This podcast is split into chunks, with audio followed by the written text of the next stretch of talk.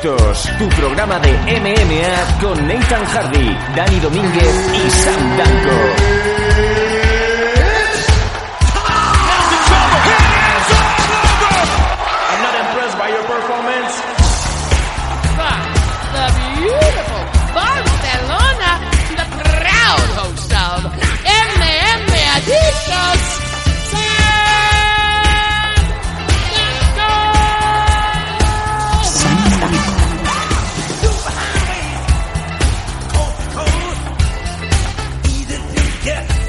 Buenos días, buenas tardes, buenas noches, mis queridos conciudadanos. Bienvenidos al nuevo, al espectacular evento audio sonoro de las artes marciales mixtas. Bienvenidos al nuevo MMA Adictos. ¿Cómo están eh, mis españoles? ¿Cómo está mi gente de habla latinoamericana? Les traigo una exclusiva, pero qué mejor que se lo diga mi fiel escudero desde Málaga. Qué bonita es Málaga. Nathan eh, Hardy. Bueno, yo tenía el, el- el micro silenciado en esta introducción porque la verdad es que no me la esperaba. Y me ha encantado, pero creo que le ha faltado por ahí algún clásico eh, con ciudadanos hijos de puta. Oh. bueno, Era, era- era frase, no estrella, ya. eh. Fuera, fuera coñas, bienvenidos a todos al nuevo, al nuevo MM Adictos. Ya estamos en la edición 244, un programa que, como suele ser habitual, va a tener un poco de todo, va a tener noticias, va a tener también el report de este pasado UFC, en donde Anthony Pettis tuvo un, eh, bueno, un momento espectacular, volvió el Pettis que a todos nos enamoraba hace años, y sobre todo vamos a tener también a uno de los más queridos de, de la fama aquí de nuestros MM Adictos, Enrique Marín eh, Wasabi, el cual va a venir hoy a explicarnos un proyecto por la inclusión social. Ese tipo de, de entrevistas, ese tipo de noticias que no salen en los medios generalistas, esos medios como el AS, como el Marca, el Mundo Deportivo, etcétera, en donde muchos luchadores pues matarían por salir eh, en esas cuatro líneas de, de ese reportero mal, eh, mm, digamos, mal avenido. Mal sin- llamado reportero. Mal llamado reportero sin ningún- tirarle con el título en la cara. sin ningún tipo de, de fondo ni fundamento sobre las artes marciales mixtas, lo cogieron ahí, le dieron un bol y dice, toma, punta. No, nosotros vamos a hacer eh, MMA útil, vamos a hacer entrevistas útiles y lo que está haciendo Enrique ya en su tercer año eh, en las 3.000 las 3.000 viviendas de Sevilla, pues es motivo de, de que tenga un altavoz y aquí estamos en, en MMA Adictos para hacerlo. Bueno, Nathan, ¿qué tal? ¿Cómo ha ido la semana? ¿Alguna cosita que comentar antes de ponernos ya en harinas? No, la verdad es que la semana ha sido curiosa, bastante curiosa. Te copian los chistes en, en gol. Sí, eso es una precisamente una de las cosas curiosas que, que pasó el otro día. Estaba, estuvo Joel ahí en, en gol. Y además estuvo por, nos contaron que en backstage estuvo Monty, Montiel. Sí, estuvo Fran Montiel, pero no le dejaron salir. Sí, yo me quedé esperando un ranking a última hora, ¿no? De salir ahí Montiel. a decir, a ver qué estáis diciendo. y que por cierto, la semana que viene a FEL, ahora después Sí, hablaremos ya- un poquito de, hablaremos, de hablaremos, ello. sí. Y coño, me, me resultó curioso, ¿no? Porque estaban hablando de lo de Magrego. Y lo de Magrego, pues, lo- como contamos mitad de semana, que cogió el teléfono móvil, lo estampó, eh, el teléfono móvil de un, de un fan, lo estampó y tal cual. Y me resultó curioso porque hace, do- hace dos semanas, creo, cerca de dos semanas, cuando salió la noticia, dije que eh, veía gancho comercial a la posibilidad de Conor McGregor siendo detenido en todos los estados. Sí. Y entonces me resultó curioso porque Albert hizo la misma broma Oh. en el programa. Oh, oh. ¿Y por qué te digo? Porque eh, eso lo puse y a él le hizo gracia porque me, me- me respondió en Twitter porque le hizo gracia. Y entonces la utilizó, ¿no? En, eh, en Gol Televisión esa, esa coña, ¿no? Como, hablando de pues eso, ¿no? El reto de Conor que podía ser eh, detenerlo en, todo, en todos los estados allí de Estados Unidos. Ahora ya, no sé, creo que ya ha entrado en la categoría de influencer, ¿no? Porque ya, ya, ya he- digo una broma y alguna gente le hace gracia y luego la difunde también. Bueno, mientras lo diga Albert y no eh, Abascal, todo va bien. ya, eso sí es verdad. Pero bueno, eh, y nada, ¿no? Eso como, como nota curiosa. La, la verdad es que hoy, hoy tenemos cosillas interesantes, ¿no? Porque Mm. es verdad lo que tú dices, no, no estamos acostumbrados a que o sea, solemos hablar de MMA, pero hay veces que no, que, que también hay más historia, ¿no? Como con Darwin, cuando hablamos con él, él contó también esa parte, pues, de función social que tenía, ¿no? De ir Sí. a colegios a dar charlas. Y eh, en el caso de Enrique, pues además que es eso, no, no lo hemos tratado hasta ahora, pero es verdad, es su tercer año y tal y cual. Mm. Y, y la verdad es que bastante bien, una cosa bastante buena. Además, me has dicho antes lo de los medios generalistas y lo han sacado esta semana en Canal Sur. La verdad es que Canal Sur esta semana hay que decir que ha estado bastante activa con luchadores andaluces, porque no solamente han sacado lo de Enrique, sino que también han sacado lo de la victoria de Jorge Varela en, K- en K1 Japan, que la comentamos la, la semana pasada. Lo han sacado, han sacado también, un, hicieron- fueron a su gimnasio, a- al equipo de Jesús Cabello, le hicieron una entrevista, el hombre con su, con Jorge con su trofeo, que es enorme, los trofeos de, de, de K1. Y, le dieron unos minutos y la verdad es que como te digo parece que Canal Sur se ha portado muy bien esta semana con, luchadores, con deporte de contacto, en especial obviamente de Andalucía porque Canal Sur es de Andalucía. Y ya digo, un aplauso porque no suelen tener toda la publicidad que, que suelen en los, eh, que suelen tenerlo en los medios otros deportes, ¿no? Por ejemplo, cuando Juan apareció en, en televisión española, habían pasado ya meses desde la victoria en el Ultimate Fighter, ¿sabes? Sí, sí, sí, sí, así es. así es. Entonces, claro, es algo que te llama la atención, joder, han pasado meses, no lo... Es bueno porque, también en parte es bueno porque dice tú, pasan los meses, lo sacan y eso a la gente que no lo conoce pues, o, o a lo que lo vieron triunfar pero luego a lo mejor no lo han estado siguiendo pues les reaviva un poquito la memoria, ¿no? El cerebro y, y siguen sabiendo de él y la gente que no está puesta como, como nosotros, que a lo mejor son más fan pues casual o porque le llegó la noticia, la victoria de, de Juan Espino en, el Ultimate Fighter, pues lo vieron en ese momento pero luego a lo mejor no han seguido eh, informándose, ¿no? Y no han seguido el tema. Pues desde aquí nosotros abogamos por más titulares en plan eh, proyectos inclusivos, proyectos sociales para ayudar a los más necesitados, a los que tienen menos recursos y menos titulares en plan casi asesinan a un eh, luchador en la jaula del octógono eh, o McGregor la vuelve a liar o cosas así, ¿no? El árbitro mm, iba pidiendo una toalla para secar la sangre, no, ya estamos cansados de esto, no hace falta, ¿eh? No hace falta. El tema es que eso, por desgracia, yo, yo suelo entender esa parte de los medios porque es que tú dices, ellos tienen que vender a fin de cuentas, ¿no? Entonces entiendo que pongan esos titulares, pero claro, la cosa está en alternar esos titulares con otros titulares que no sean tan sensacionalistas y que cuenten la verdad. Por ejemplo, las entrevistas que hace Álvaro en, en ABC, eso es buen material. Luego, artículos sensacionalistas como lo de Marca es mal material. No, y con un montón de fallos eh, que se pueden consultar en la Wikipedia, por decirlo así. Sí. O sea, que no hace falta que le preguntes a nadie, ¿eh? que puedes mirarlo Claro. por ti mismo. Luego hay gente que intenta hacer un, vamos a llamarlo periodismo, entre comillas, serio y comete un montonazo de errores. Pero bueno, al, al menos también hay que decir que lo intentan, ¿no? Aunque Sí, luego sí. cometan errores. El problema es cuando lo intentas, cometes los errores y cuando alguien te está diciendo esto no es así, esto no es así, tú encima te vienes arriba como es que yo estoy escribiendo tal periódico. No, hombre. O nuestro amigo el conciudadano. Es por eso por lo que Nathan eh, incorpora a partir de este número, en el 244, impo- i- incorpora el botón de bullshit. Eh, tiene ahí un botón en, eh, en, su, en su despacho, tiene un botón enorme, un botón rojo, que cuando la situación se vuelve insostenible simplemente lo pulsa, ¿no? Y, y suena... Ahí está, ojo, y con eco y todo, me encanta. Eh, cuando a Nathan se le hinchen las narices, eh, si a veces no lo escucháis hablar o directamente llega un momento en el que esto se vuelve eh, ingobernable, sonará una vez más el botón de bullshit, Nathan. Wow. Ahí está.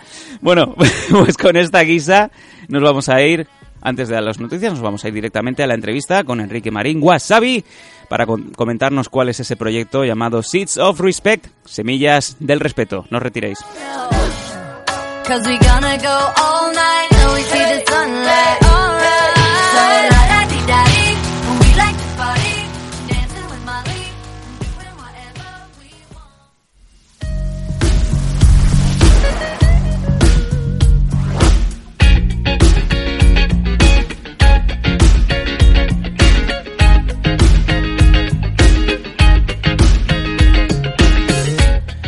Ya estamos aquí en MM Adictos después de esta introducción tan breve, pero tan necesaria como siempre. Y hoy tenemos uno de esos programas de los que nos gusta, ya lo habéis oído. Vuelve una vez más eh, nuestro hijo pródigo, eh, el hombre que más nos gusta, que más nos gusta tener en los micros. Yo creo que ya hemos perdido la cuenta de las veces que ha estado en el programa. No es otro que Enrique Marín, Wasabi. ¿Cómo estamos, Enrique? Hola, muy buenas, ¿qué hay? Pues mira, de momento aquí estamos, un poquito con la defensilla baja, pero, pero estamos, estamos. Sí, me han dicho que estás un poco resfriado, pero el problema es que viajas demasiado, es que tú viajas más que Willy Fogg, cuéntanos. Sí, Willy Fogg ya le quité el récord y ya, ya ahora, lo, te- ahora lo tengo yo. Sí. No, pero este mes de marzo sí que ha sido un poquito intenso. Incluso, amba- eh, incluso llegando a dos competiciones en el mismo fin de semana, sacando alumnos y tal. Mm. Yo creo que eso pasa factura cuando no descansas bien y tal, tal, todo lo que eso ya sabemos.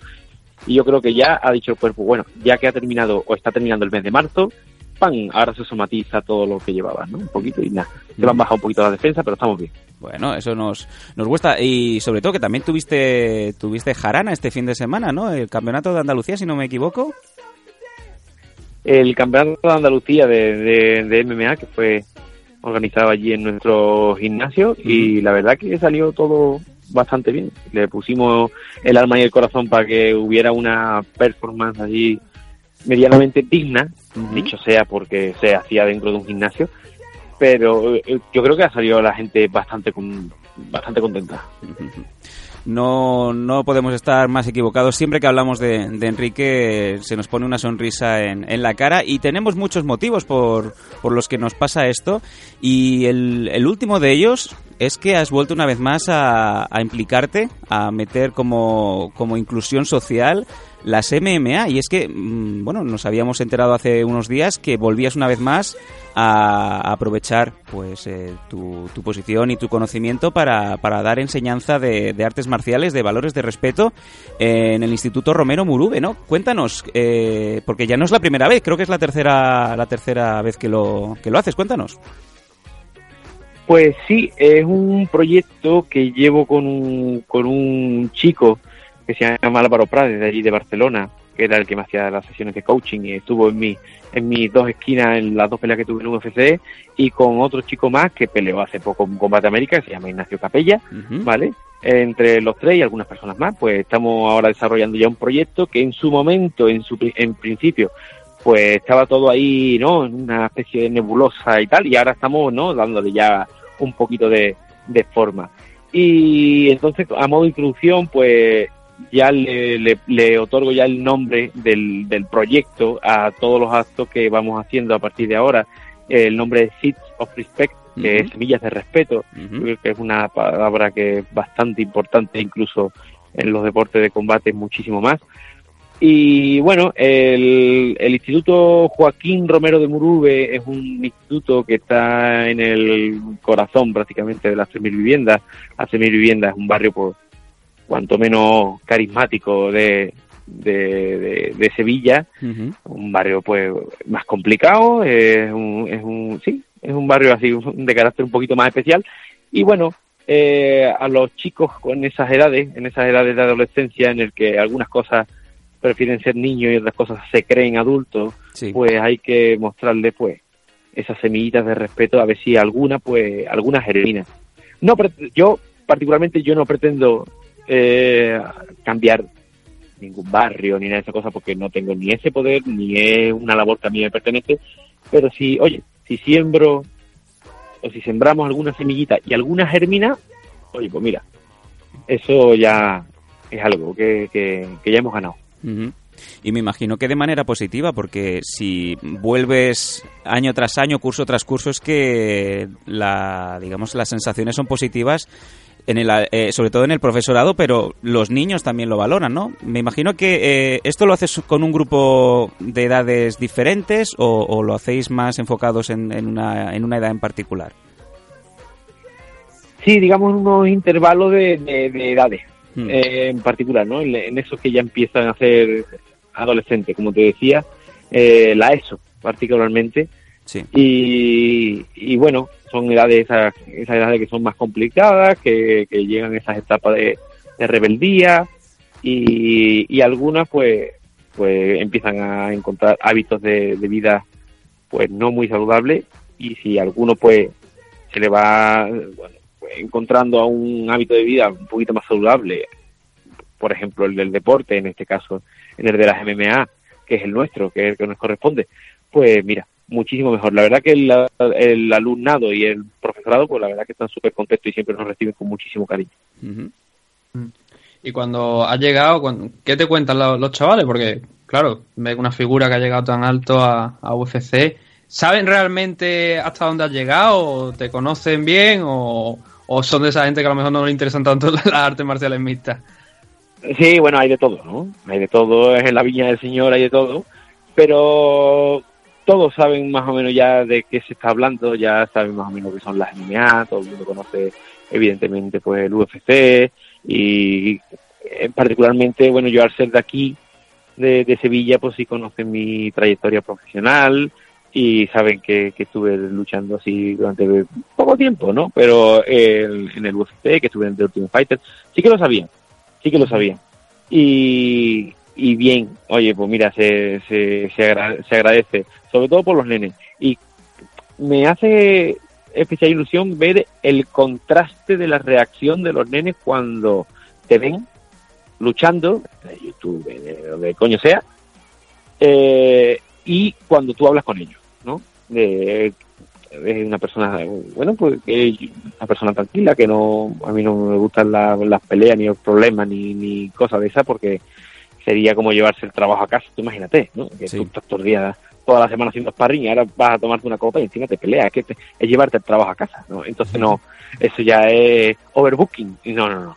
Entonces, como al canalizar ese tipo de, de, de- de feromonas o, a la- o a cualquier tipo de tensión diaria dura- por mediante el deporte, sienta tan bien, te sientes tan relajado, pues cuando tú eso se la transmites de esa manera, los niños dicen, uy, ¿no? Como que se esperaba un tío así, ¿no? Como con carácter así, ¿no? Tal, Pero eso me, me gusta, me gusta ese contraste. Y además que tú tienes, eh, tú has estudiado docencia, tú tienes vocación de maestro, así que me imagino que mano para los chiquillos los tienes, ¿no?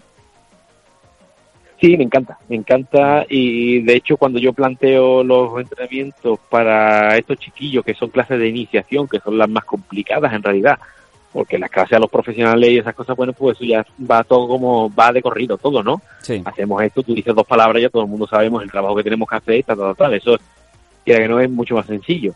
Pero las clases de iniciación hay que explicar las cosas al mismo nivel del alumno, digamos, mm, con menos nivel cognitivo. ¿Me explico? Entonces, Mm. todas esas cosas de las estudié en la carrera de magisterio y, y bueno, pues me sirvieron mucho, lo tengo como base fundamental para la hora de plantear este tipo de cursos, que son, ya te digo, son algo más, más complicado. ¿Hay alguno de los chavales que después de, de pasar por este curso se hayan interesado a, Claro. posteri- a posteriori? Claro, y algunos han competido, ¿sabes? Algunos han competido, han hecho su competicióncilla así de, de jiu-jitsu o de grappling y ellos van viendo que los resultados van llegando poquito a poco y tal, pero ellos no se veían capaces, eh, ya te digo, en esos barrios que son así un poquito más especiales, ¿no? Eh, la- la- las vidas suelen ser sota, caballo y rey, Sí. pues ahora dice, uy, se me, se, me, se me abre un nuevo contexto delante mía y resulta de que, oye, pues no se me da tan mal. No, claro que no se te da tan mal, no se te da tan mal, simplemente lo único, lo que no sabes es porque no lo has entrenado y no, no te has dedicado eh, el tiempo suficiente en aprenderlo, en automatizarlo, en interiorizarlo, pero ahora que yo te pongo esas herramientas, las cuales tú después, una vez que yo te las dé, tú tienes que construir tu propio tu propia manera de, pues, de luchar, de entrenar, de, sacrificarte, de pues ya ahora se, ven, se, ven, se van viendo como útiles. Sí. No sé si me explico. No sé, Sí. igual no, es- no es la palabra exacta que yo, pero mm, como que se, se valoran ya a sí mismos. Dice, uy, ostras, esto está, está bien, lo- lo- no lo he hecho mal. Efectivamente, claro que no lo has hecho mal. Es una manera muy clara de abrir los ojos mm, para demostrar que este deporte en concreto no incita a la violencia, es al revés, eh, incita pues al compañerismo, al respeto y, y sobre todo a, a integrarse en la sociedad, ¿no? Y yo creo que lo estás haciendo bastante bien porque son tres años ya, ¿no? Sí, entre tres añitos, ¿Eh? y, y digamos que a este proyecto, como le vamos dando vueltas de tuerca, vueltas de tuerca, cada vez el proyecto es eh, más grande y, y, y esto de dar los, los, los cursos en los sitios así más más complicado porque ahora tengo otro el próximo día, ¿cuándo? Era el 2 de abril, ay, no me acuerdo, tendría que mirarlo en la agenda, Mm. pero voy a, a, un, a un centro de menores de Huelva, Sí. también para darles un, hay como una clase pues de motivación, de, de, de, de iniciación también así, ¿no? Para que más enfocado también al trabajo en grupo, de que ellos vean también de que las metas individuales, como es la de los luchadores, ¿no? Los deportes individuales, sin un trabajo en equipo es imposible, porque claro, necesitas de tus compañeros para Ujú. tú su- ir subiendo peldaños. Entonces, hacerle pues igual, y sembrando semillitas de respeto, ¿no? Semillitas de trabajo, semillitas de, de- de esfuerzo, y oye, todo lo que puede pasar es que salga alguna. Que no sale, que no sale.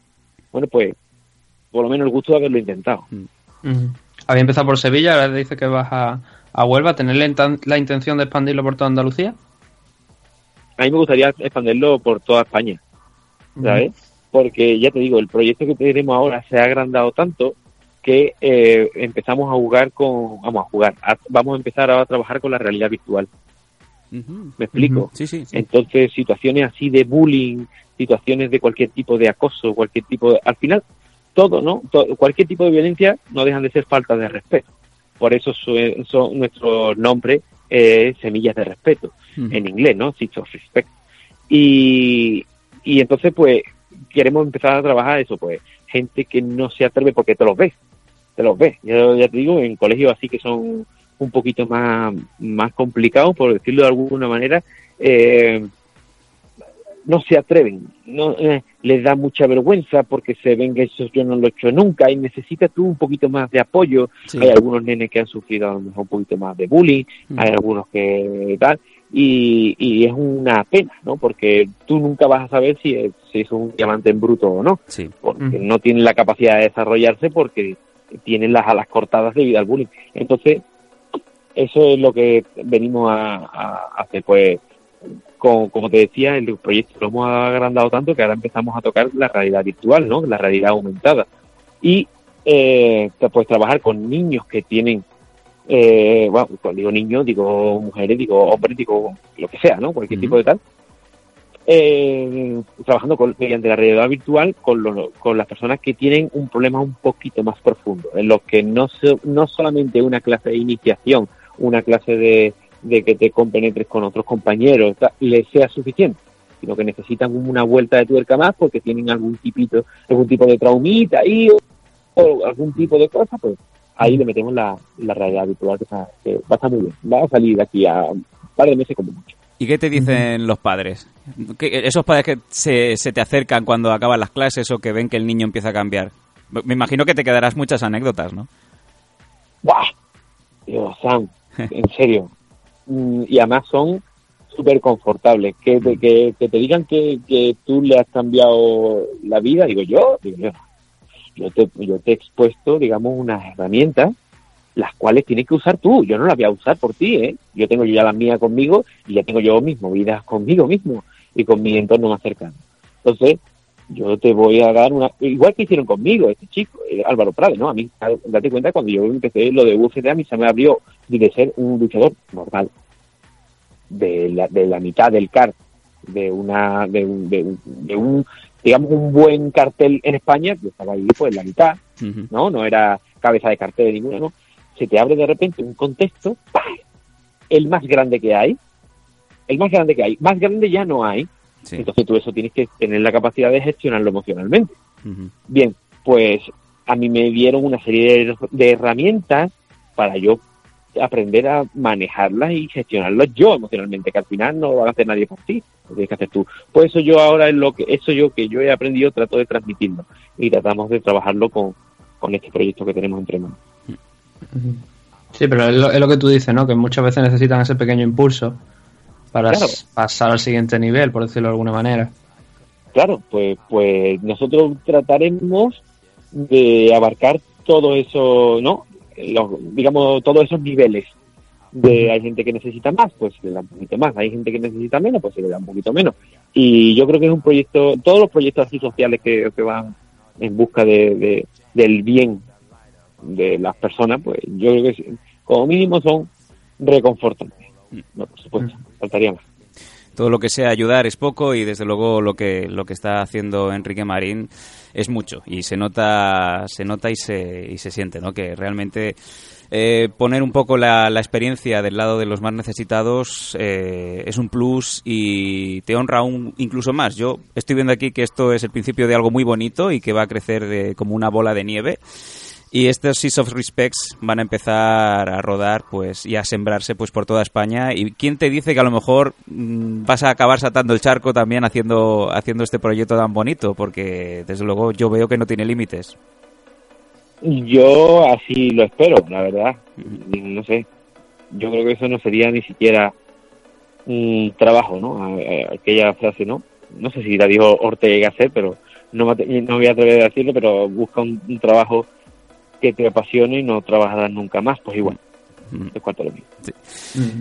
Bueno, tenemos, eh, aprovechando que te tenemos por aquí, por los micros de MM Adictos, eh, que habías venido pres- eh, precisamente para comentarnos esto, mm, nos gustaría también, me imagino que los oyentes van a querer saber más de, de Enrique Marín, el Enrique Marín que está en Combate Américas. La gente ya empieza a olerse cuándo va a ser el próximo combate. Y aquí, ahora, aprovechando que te tenemos, te lo vamos a preguntar directamente. ¿Qué sabemos?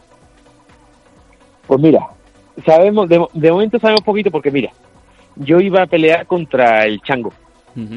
¿vale? Pero que al final eh, yo no, no, no podía y, y fue Ignacio Capella, que por cierto lo hizo estupendamente, ¿no? Y además él vino aquí también a entrenar, aquí a Sevilla. Sí. Y, y establecimos ahí también estrategia y todas esas cosas salió de, de libro, me, me encantó, me alegro un montón, y que ahora encima es mi compañero de proyecto, fíjate qué cosa. Sí. ¿no? Y después eh, iba a luchar el 20, ¿cuánto? 20 no sé cuánto de abril, pero me he roto el ligamento lateral interno de la rodilla. Tengo dos roturas parciales que me han creado un poquito de líquido. Entonces digamos que me lo han prorrogado. Y yo supongo, no tengo una fecha todavía cerrada, pero supongo que, que, que pelearé como a finales de mayo, cosas así. Mayo, principios de junio como mucho. Bien. Sí, sé que es mucho tiempo desde una pelea u otra a otra, pero bueno, las circunstancias sí han sido y yo lo que no lo que no voy a permitir es el obsesionarme Mm. con algo para llegar a un a un rendimiento no tan óptimo como yo quisiera y, y ya está, pues no pasa nada, voy a recuperar bien la rodilla, que la tengo bastante mejor, pero todavía tengo que ir con mucho cuidado y, y bueno, pues pero vamos, más o menos por ahí. Pero ya te digo, de verdad, sinceramente, no, no tengo una fecha cerrada, pero yo creo que a finales de mayo, cosas así, estaremos de vuelta. Pero cuando, cuando ha dicho rotura de ligamento ya me imaginaba que iba a estar a 6-9 meses de baja, ¿sabes? Como los futbolistas. No, no, no, no, no, no. De hecho, y voy haciendo los... No, pero los futbolistas es diferente. Los futbolistas son más princesitos. Nosotros no somos tan princesitos. Entonces, nosotros, tenemos que, que, que luchar y también ganamos para ganar un dinerillo, ¿sabes? Ellos, ellos, claro, pueden estar nueve meses de baja porque les pagan una millonada. Yo estoy dos años, si hace falta. Pero si fuera futbolista, digo, pero yo, nosotros no. Y, y yo eh, estoy entrenando, pero entreno alrededor de la lesión. Cuando hay que hacer, por ejemplo, sparring específico, Mm. de, eh, venga, entradas a una pierna, pues coño, me entran en la otra, ¿sabes? Sí, sí, Evidentemente, no vaya a partir más de lo que ya tengo ya partido. Pero, y así, con cuidadito. Mm. Me imagino que la organización de Combate América es todo facilidades, ¿no? No te, no te aprietan ni te ponen pegas ni nada, ¿verdad? No, no, no, no, no, no. Yo estoy en contacto con, con, con Balú y la verdad que son mucho más cercanos. Son mucho más cercanos que, que evidentemente todas tienen sus cositas, ¿no? Pero, como tenemos todo, pero en ese aspecto que en concreto que me preguntas, la verdad que son súper amables, súper atentos, súper, la verdad que muy bien. En ese aspecto contentísimo con, con Combate América.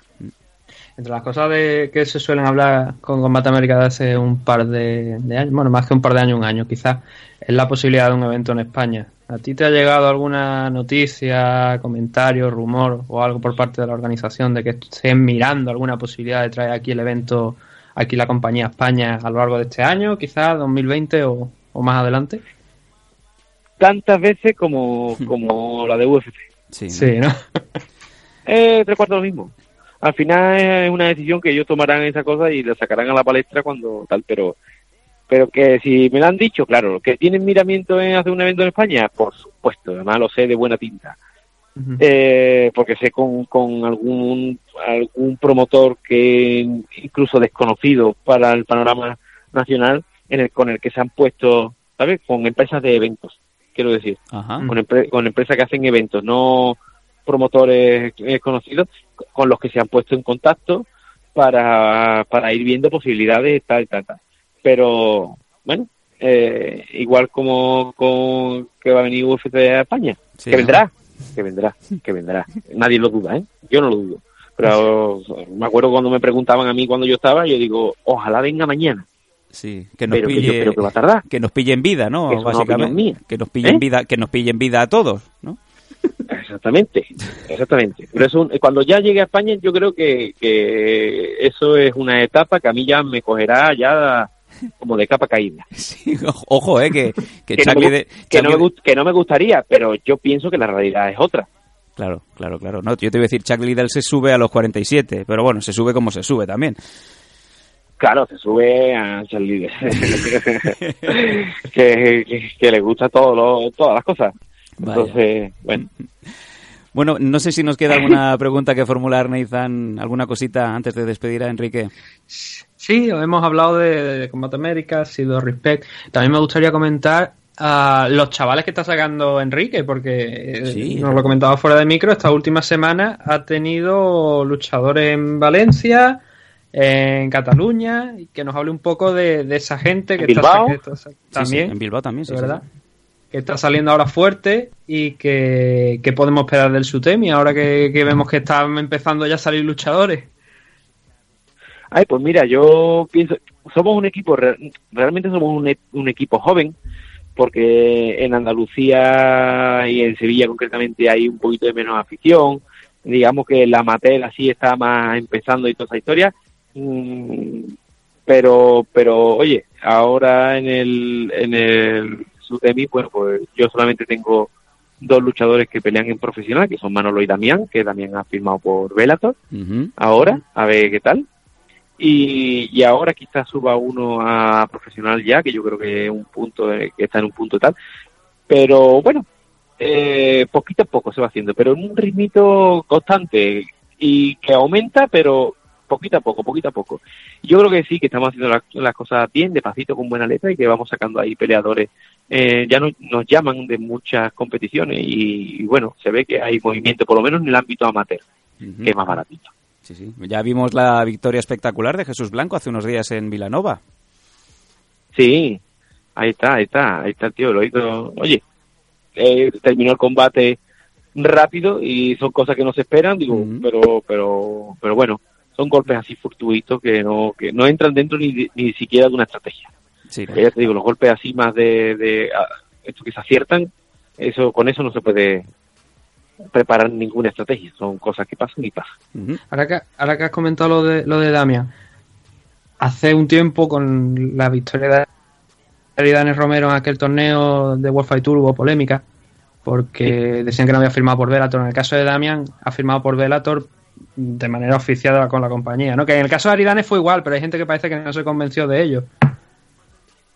Sí, me está- ah, me estás preguntando que sí, si que claro, que te estoy preguntando que, que si Damian realmente ha firmado, porque no sé si sabrás Claro, la si polémica contrato- que si hubo, que decía de- que Aridane no había firmado por, por Bellator, que lo que era una compañía secundaria y tuvo que venir la organización de World Fight Tour a sacar contrato de Aridane con Bellator. En el caso de Damian tiene contrato con Bellator, ¿no? Sí, claro, si el contrato lo tengo yo, en el ordenador. Ah, porque si el contrato es que lo tengo yo, ¿verdad? Que sí, sí, ha firmado. Y es más, es que, es que Damián, cuando peleó el torneo de World Fight Tour, él dos semanas antes había roto parcialmente el mismo ligamento que yo, el lateral interno, y el cruzado totalmente roto. Madre de Dios. Total, totalmente roto. Yo, yo no sé cómo peleo. Yo, yo creo que yo no hubiera peleado. Yo. Pero eso ya cada uno tiene su, su realidad. Y el tío le echó ahí unos huevos como el del caballo de Espartero. Sí, sí, sí. Y salió. Y ahora, eh, de, de hecho, si te fijas, él se come unas cuantas de manos de, de Stewart Serrano porque él no puede hacer base con la pierna izquierda, que es la- porque él es zurdo. Entonces Claro. su pierna izquierda está atrás. Entonces, para pasar, para tú dejar pasar las manos, tienes que hacer base, buena base con la pierna de atrás.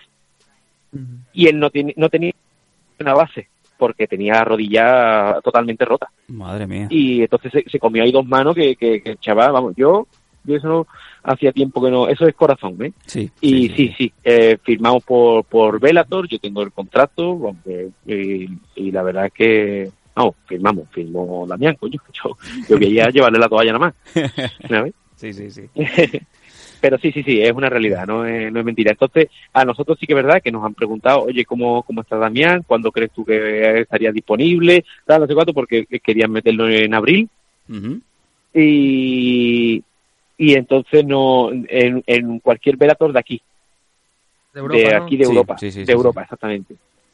Pero eh, nos han dicho, y esto es exclusivo para mí, me ha dicho porque soy, soy colegas que nada, que les van a tramitar la visa P1 porque igual quieren a Damián también para cualquier velator de Estados Unidos, Muy bien. Está bien. Qué por así por dar un detallito que nadie sabe, que detallito sin importancia, pero bueno, yo creo que está chulo. Sí, Sí, que, apunten pues- desde el otro lado del charco que hay alguno que, que da exclusiva y luego no. Qué malo. Venga, ahí me viene, hurgando, hurgando, venga, vamos. Bueno, pues ahí tenemos, ahí tenemos la ha sido noticia. tuyo, no, sé, no he hecho nada. No, Nathan, eh, Nathan que está eh, junto con Nathan hay un botón, el botón de bullshit, que es, según la noticia, si le empieza a tocar un poco las narices suena. A ver, Nathan. Sí. Espérate que esto no... Esto es... Aquí está. Ya ha despertado al padre de la siesta. Qué cabrón, qué, qué cabrón. Eh, no, lo, último ya por, lo último ya por mi parte Venga. que hemos hablado también un poquito de, de World Fight Tour estás ahora creo que no, no hemos hablado me parece desde entonces o por lo menos aquí me, me has dicho creo que no has venido desde que empezaste a comentar en los eventos de World Fight Tour en televisión. ¿cómo es la experiencia? Pues mira, yo me limito a hacer lo que de lo que sé un poquito, Sí. porque de televisión no tengo ni idea. De comunicaciones no tengo ni idea. Ahí me dicen, me dan una serie de, no- de nociones, ¿no? Bueno, ustedes sí lo sabéis, ¿no? Claro. Porque sí, esto sí. Pero yo me limito a comentar pues las técnicas, los timings, lo que creo yo que debería hacer, eh, hacer durante el combate. tal. Me limito a hacer lo que yo sé, lo que yo sé un poquito. Lo otro sería quedar totalmente en ridículo, porque yo de, de televisión y esas cosas no tengo absolutamente ni idea. Y eh, es bonito, Mm. pero es bonito eh, haber trabajado desde el, de- desde el desconocimiento. El tema este de, la, de, de los medios de comunicación eh, es bonito. Hacerlo así y está muy chulo. Mm. Se pasa, y se también pasa estás, mal, ¿no? senta- me- estás sentado en la mesa de comentarios cuando hay un chaval tuyo un luchador tuyo peleando Ahí además. está, es- se pasa mal, me imagino, ahí, ¿no? No, ahí, no, no, no, ahí yo salgo a la esquina. Ah, Yo salgo a la esquina, eh, se queda comentando eh, ot- otra persona que se llama Pablo Sí, y después vuelvo. madre mía. y después vuelvo. Me- yo a mí cuando me ofrecieron el contrato, claro, también le ofrecieron el, el- a mí como comentarista, pero le ofrecieron el contrato también a, a mis luchadores para pelear en esa promotora Sí, y digo, sí, pero claro, ¿quién, quién va a poner tú? Yo que entreno con ellos diariamente, ¿quién va a poner tú en la esquina? claro. ¿A Manolito? No, no, el que le va a decir, vale, sigue, dale, porque esa esquina me da mucho coraje. Dale, sigue, sal de, sal de ahí. lo estás haciendo bien. ¿no? Si estoy, to- si estoy bien. todo agobiado. Head Tú movement, respira, head movement. tranquilo, ¿sabes? Eso no, no- entonces yo necesito darle indicaciones técnicas, que sal de ahí, claro, sal de ahí, sabe hacerlo él. Eh, sa- sal- eh, espera tú, sal de ahí, quiere hacerlo él, pero no sabe cómo. Te- Tengo aquí un tío pegándome puñetazo, eh, dime algo que veas desde fuera. Entonces yo digo, bueno, pues firmo esto como comentarista, pero con Mm. esta condición, ¿sabes? Sí, Eh, de que el combate en concreto, que esté mi, mi compi, pues, pues, oye, pues salgo yo en un momento en la esquina y vuelvo rápidamente. ¿sabes? Eres el, bueno, el, el luchador total. Locutas, peleas, entrenas. Lo tienes todo, macho. De verdad. es un placer, Bueno, bueno. como siempre, tener a, Enrique, a Enrique Marín. Y ya te digo, los micros, no hace falta que te lo diga, los micros de Meme Adicto siempre están abiertos. Y más aún con, con iniciativas con las, con las que nos traes cada año. Y que, desde luego, muchos tendrían que aprender de, de, de Enrique, de las iniciativas de Enrique y de lo bien que se está aprovechando, desde luego, el, el saber MMA y poderlo, poderlo, digamos, expandir de manera educativa y eso, como tú, nadie. Ah, pues, oye, te agradezco esta última, este último comentario que acabas de hacer de corazón, la verdad que sí. Eh, pues nada, eh, ha sido un placer tenerte en los micrófonos y como siempre decimos, eh, los micros de memiaditos abiertos y ya te pillaremos por banda cuando ya sepamos más o menos que esa rodilla ya está perfecta y que ya estás próximo a, a tu próximo combate en Combate Américas. Porque Por una- favor, una, por favor. una última pregunta. antes de- porque va- ¿Vas a Canarias para la FL o vas a estar descansando? No, no, no, yo no, no voy, no, no, no, no saco a nadie, no, no Mm. tengo que pelear, ahora mismo estoy totalmente lesionado, me, me quedo aquí en casa, aunque lo seguiré, por supuesto, compraré el evento, Uy, porque el evento promete. seguro que vas a escuchar a alguien diciendo cosas por la, por la Ah, imagen. y Ay, me, encanta, me encantaría, y me encantaría, te digo una cosa, Sam, Dime. algún día comentar un evento contigo. Me- bueno, eso sería la hostia, ¿eh? Oh. Eso sería la hostia. Ríete, ríete tú, ríete tú, que yo lo he dicho alguna vez a este señor, digo, alguna vez que coincidas con Enrique en algún sitio, coger un combate suyo, ponerlo y comentarlo, yo grabáis. Yo, no, lo broma, que me alguna vez, ¿eh? Te lo juro que me encantaría, de verdad, de verdad que sí. Bueno, arriesguitos somos No, y en el camino nos encontraremos. Ya veremos si el futuro nos, puede pasar, por supuesto. nos puede nos puede poner a los dos juntos en una mesa. Desde luego que sería un placer enorme poder compartir contigo la experiencia. Veremos, veremos. Ojalá, ojalá que nos sigan iluminando los astros así de bien. Y Enrique, nos vemos en la, en la próxima. Nos vemos en las luchas y nos vemos en, en MM Adictos también. Perfecto. Pues un abrazo. Un abrazo muy fuerte. cicatrices como recuerdo de aquel tiempo y por lo que a mí respecta solo sois pedos sarmientos. Mucho talento pero muy poco cerebro. La autoestima baja pero demasiado ego. Dejo en el suelo toda tu carrera con solo una canción. Soy como un te lo dije cuando tienen razón. Verás, esta vez es personal como una paliza. Tres minutos de rap convierte en...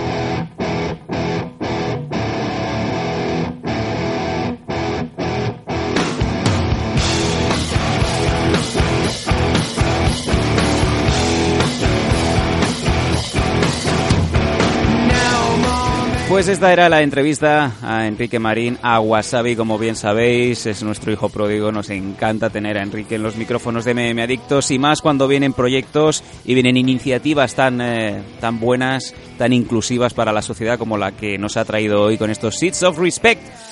Vámonos, si os parece, a comentar rápidamente nuestros amigos, nuestros productores, nuestros sponsors españoles. ¡Hijos de puta! Te he oído. Primero de todo, siempre ahí a la cabeza, Dragons, con su comunidad Dragons.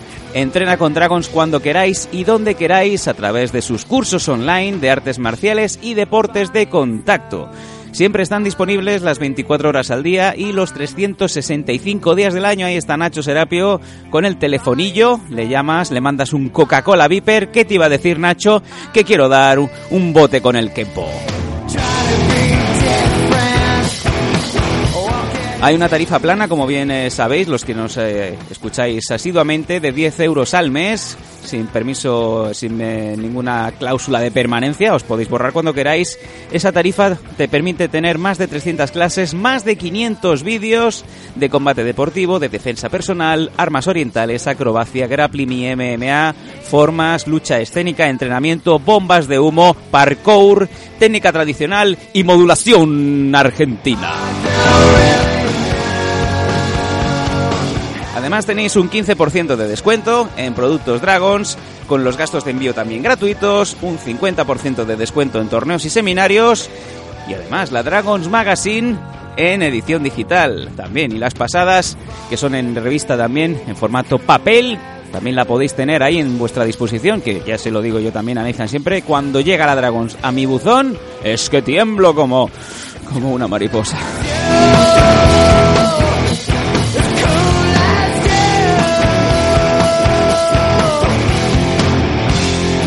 Y como no también, nuestro sponsor desde hace unos meses, Protege tus piños, Fran González, a.k.a. Fran Dentista, con los Rolls Royce de los bucales profesionales donde eligen los profesionales. Protege tus piños. Te lo digo yo y ya te es que solamente hace falta que se lo digas a Cebenzuy Ruiz, a Julio Santana, Joel Álvarez, Kelvin Gastelum, Enrique Marín, todo el mundo, todos los profesionales de las MMA y de otros deportes, como pueden ser el rugby, como pueden ser cualquier otro deporte en donde haya un poco de intensidad, ahí está Protege tus piños. Además, si les dices que vienes de parte de MM Adictos o de los Danco, te hacen un buen descuento. Protege tus piños, porque a tu edad ya no crecen los dientes.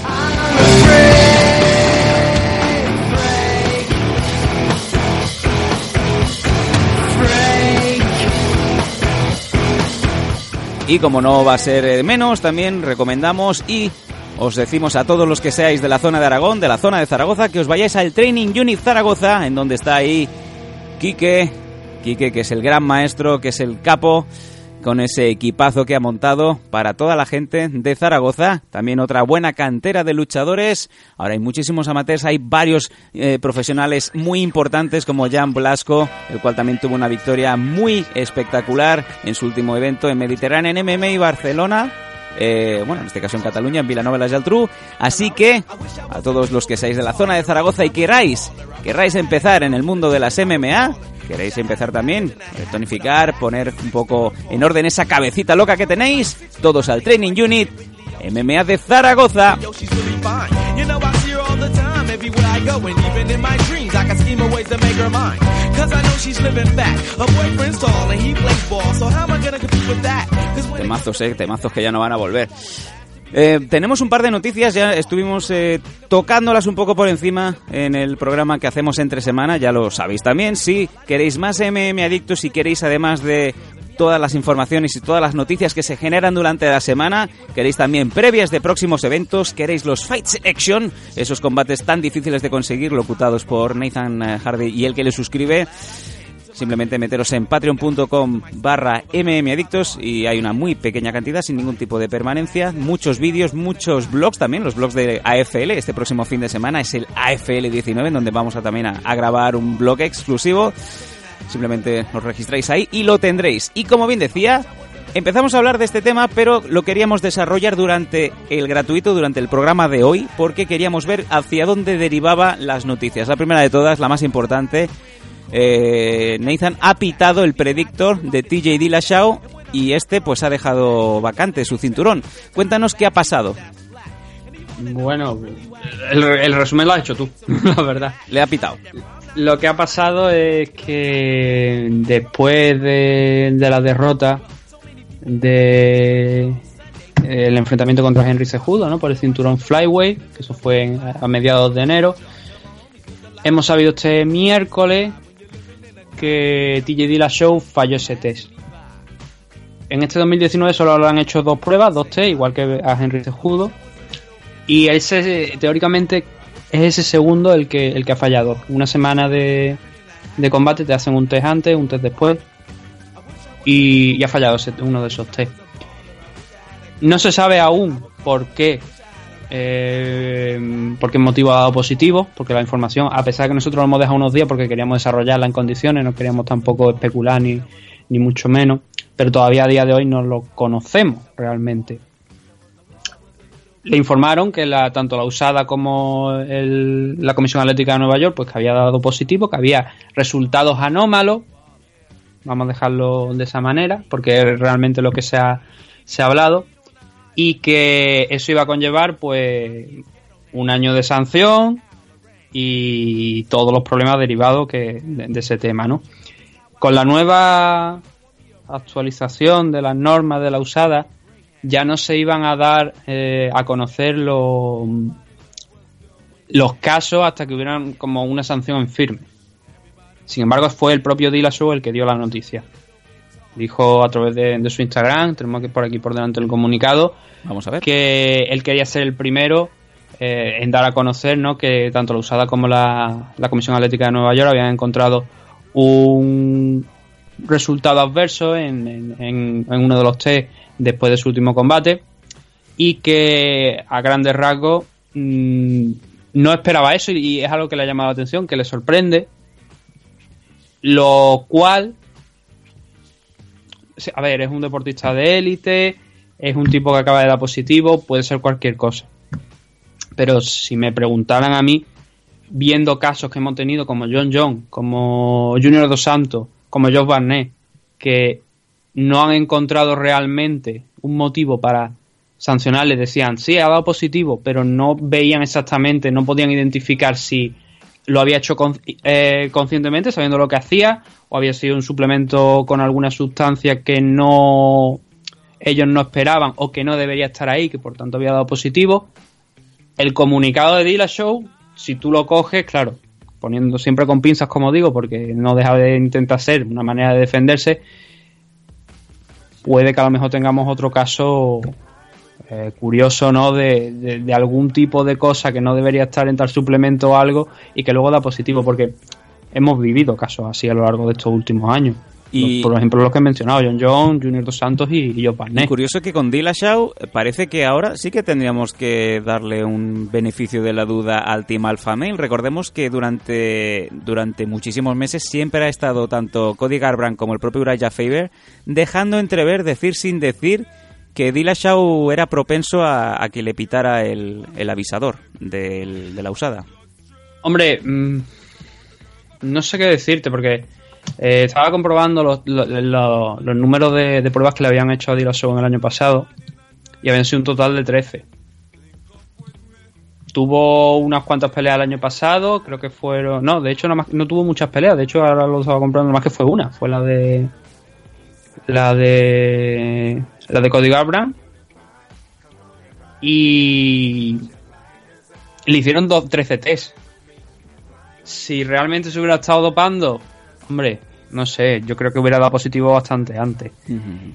No deja de ser llamativo porque una de las razones que a lo mejor se podía haber visto mucho, muchos comentarios al respecto, que a lo mejor puede que haya tenido algo, porque era un, cor- un corte excesivo de peso, pasa de 135 a 125 cuando él normalmente está peleando en 135 y cuando peleó en el Ultimate Fighter, si mal no recuerdo, en 145 libras, eh, bajar hasta la flyweight igual le podía suponer un- una dificultad añadida y que a lo mejor por ahí haya podido ir a pues algún tipo de, de esta historia. Pero eso es especular, porque es lo que estoy diciendo, realmente por el, por el momento no sabemos por lo que ha dado positivo. Y es raro que Y- hayan pasado tantos días y no se haya, digamos, hecho público el motivo, ¿no?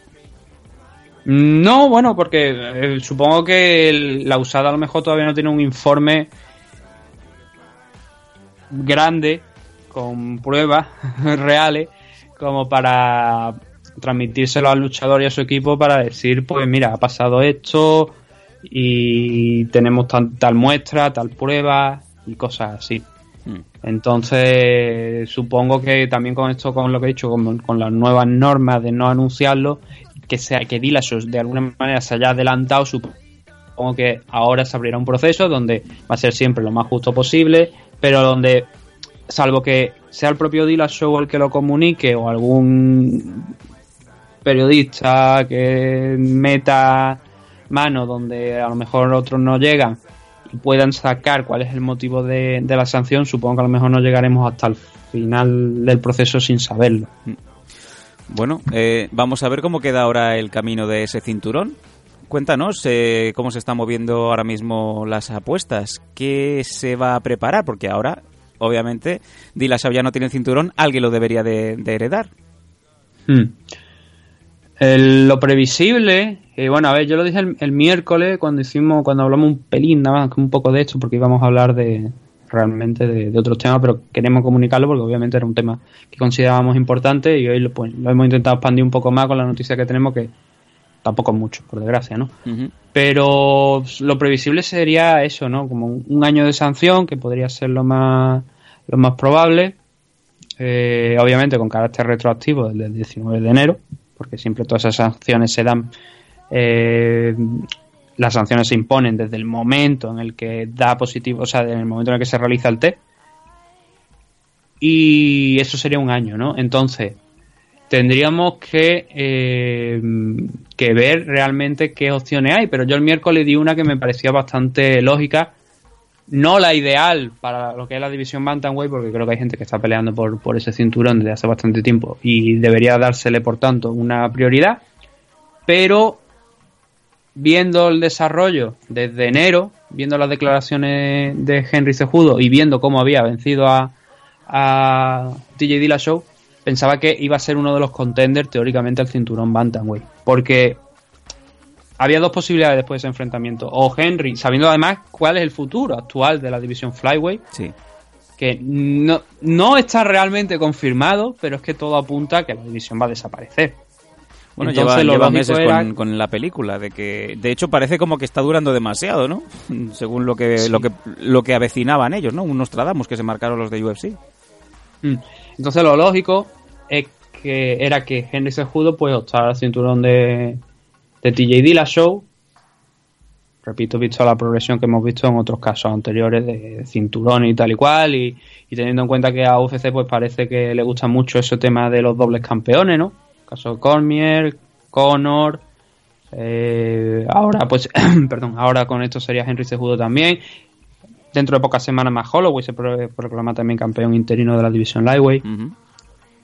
Y tenía en mente ese nombre de Henry Sejudo. Ahora bien, por parte de la división Bantamweight había que buscar un retador que ahora, obviamente, bueno, un retador, ahora sí un retador porque como ya no hay campeón. Y en este caso era Marlon Moraes. Creo que era el nombre más idóneo porque es el que está arriba, porque es el que viene con una racha grande de victorias finalizando a sus rivales. Y Dana White ayer, tras el enfrenta, tras el evento de, de Nashville, dijo eso, dijo Henry Sejudo contra Marlon Moraes. Está grabado. Yo que no que me lo estoy inventando. Digo, no, no, no, está grabado del miércoles. ¡Primicia! Hijos de puta. ¡No! Pero, Qué mala leche tiene. claro, eh, a ver, no una primicia, es simplemente un ver la progresión que hemos ido viendo en los últimos años con UFC y yo creo que cual, quien más, quien menos habría llegado a esa conclusión. Que Henry Sejudo iba a enfrentarse a Marlon Moraes. Claro, ha salido Arman Sterling a decir, oye, pues esto no es justo porque eh, ese cinturón yo tendría que estar ahí peleando. Además, también ha anunciado Dana White que habría un. Bueno, a ver, no están anunciados, pero son en los planes dichos por Dana White. Que también prevé incluso poner a Formiga contra Joseph Benavid. Mm. La pregunta es si eso ya sería en, en 135 o seguirían en 125. Que Formiga, a fin de cuentas, viene ayer de vencer a Figueiredo. Sigue siendo el número uno en la división. Bueno, número uno, eh, rankeado el número uno porque ya sabemos que el campeón va aparte, ¿no? Pero sigue siendo el primer contender detrás del campeón. Y si van a cerrar la división, pues tiene sentido, ¿no? Se Benavides contra, contra Formiga en, en la división Bantamweight, pero que tampoco altere mucho porque no solamente está Alman Sterling, está nombres también como Pedro Muñoz, ¿no? Que viene, que viene fuerte, Peter Young, que a lo mejor le falta una pelea más para poder ya optar a un posible title shot. Pero yo creo que el, combate de Henry Cejudo y, y Marlon Moraes era de cajón, por decirlo, por explicarlo claro, ¿no? Porque es eso, Marlon Moraes, su, su title shot se lo ha ganado sí o sí. Eso yo creo que es in- que cualquiera, mm, que, que es in- absolutamente innegable. Y Henry Cejudo, si desaparece la división, tiene algo que hacer. Y lo más, sencillo es eso, ¿no? Directamente por el cinturón Bantamweight. Vámonos eh, con la segunda de las noticias que tenemos guardadas para este programa. Otra noticia que también nos estaban eh, pidiendo desde hace días los aficionados, los MM adictos, y tiene el nombre del Cucuy, Tony Ferguson, que también ha golpeado los titulares y no de la manera que esperábamos. ¿Qué ha pasado, Nathan, con Ferguson? Bueno, pues a ver, esto se remonta ya hace un par de, semanas. La semana pasada no lo comentamos, lo podíamos haber comentado, pero teníamos tantos temas que también lo quisimos dejar fuera de, de, de, los temas a tratar. Nos dijeron que no habíamos comentado nada, que, que les había gustado también que no hubiéramos especulado. No vamos a especular, lo que vamos a hacer es contar exactamente lo que, lo que ha pasado. Y dentro de lo que cabe, pues yo tengo una, una aventura que creo que puede ser, porque es que además, eh, que más, quien más, quien menos ve ciertos rasgos de cierta patología en, Tony Ferguson con algunas de las cosas que, que está haciendo. Entonces, la historia se resume en que su mujer le puso una orden de alejamiento a, a Tony Ferguson hace un par de semanitas, aproximadamente una semana y media, así más o menos. Pero también explicó que esto no era una orden de alejamiento como, por ejemplo, la de eh, la mujer de Matt Hughes contra Matt Hughes, que era por temas de violencia doméstica, ¿no? Sí. Sino que eh, Christina Ferguson, que es la mujer de, de Tony, explicó que era que, que es un buen padre, que es un buen marido, pero que en esta situación, que ahora mismo porque estaba experimentando una serie de problemas, un comportamiento que digamos un poquito paranoide, ¿no? Quizás por decirlo, en el que se eh, percibían episodios como el que pensaba Tony que tenía un chip implantado en la pierna, que lo estaban controlando, destrozar, por ejemplo, la, la chimenea, salir corriendo por encima de, de- entra en la casa, coger un par de cosas y salir corriendo. Como que había perdido un poquito el control, ¿no? Y que no eran situaciones obviamente normales. Especialmente esa, ¿no? La de, no, es que tengo un chip en la pierna y cosas así, eso ll- llama mucho la atención, ¿no? Entonces, pues le impuso una orden de alejamiento con el objetivo de que tras, esa orden hubiera un intento de Tony Ferguson de, de decir, a ver qué está pasando aquí, es verdad que necesito ayuda y que Tony pudiera recibir esa ayuda. Tanto por parte de, pues, de los médicos en general como por parte de UFC también haciendo como una especie de, mediación ¿no? para que Tony pueda aceptar esa ayuda. Porque lo habían intentado llevar en alguna ocasión por, lo- por los reportes, las informaciones que había de la policía y que le dio su mujer a, a la policía, como digo, pues había algún reporte de que sí que lo habían intentado llevar al médico, pero claro, cuando iba al médico, por ejemplo, a lo mejor estaba en mitad de la carretera, se bajaba y salía corriendo, ¿no? Sí, que es lo que pasa siempre. Eh, cuando Claro. que es en medio de la autovía es cuando te apetece pues una cosa concreto que haces tiras de freno de mano y vas a por ello, ¿no? Sí, y claro, entonces había alguna, algunos casos también así. Entonces la orden era, como te digo, con ese fin, no por alejarlo realmente de tanto de él como de su hijo, sino que era más bien pues para, para, prote- para protegerse ellos y para proteger también a Tony Ferguson del propio Tony Ferguson. De hecho, UFC ya también emitió un comunicado en donde pues eh, argumentaba pues que Tony Ferguson necesita ayuda, ayuda en este preciso momento y que no habría problema que volvería a in- a reintegrarse a, a la división en donde Tony Ferguson está, volvería a reintegrarse a UFC cuando, cuando estos problemas remitieran, ¿no? Suponiendo que sea una cosa puntual, que es lo que no acabamos de, de saber. Porque estos problemas que son tan em, escandalosos, si pudiéramos decir, nos traen a la memoria pues eh, luchadores como como Jason Miller u otros luchadores que se les va la cabeza simplemente por, por una infinidad de, de conmociones, de concussions, como se suele decir en, en el argot eh, americano, que eh, digamos, dificulta, porque nunca se sabe cómo de dañado puede estar un cerebro, o si se trata, como bien decimos al principio, de un episodio puntual, ¿no? Un episodio no ha sido, porque han sido varios. De hecho, algunas de las denuncias son. Casi todas son de. También datan mucho de del año pasado. Hay algunas que datan del año pasado, pero también algunas de, de este año pues se han visto, ¿no? Como por ejemplo que le tirara agua bendita sobre a, a la mujer. Que puede sonar risa, pero por Sí, desgracia pero luego- eh, es verdad. Eh, Tony Ferguson pues una vez empezó a lanzarle como, a- como si fuera agua bendita a su mujer, ¿no? Sí, o, son- o irse, son con, extrañas, son irse con la niña extrañas. pequeña a 24 horas fuera, ¿no? Sí, Sabiendo lo mal que... está la cosa, pues como para no asustarse.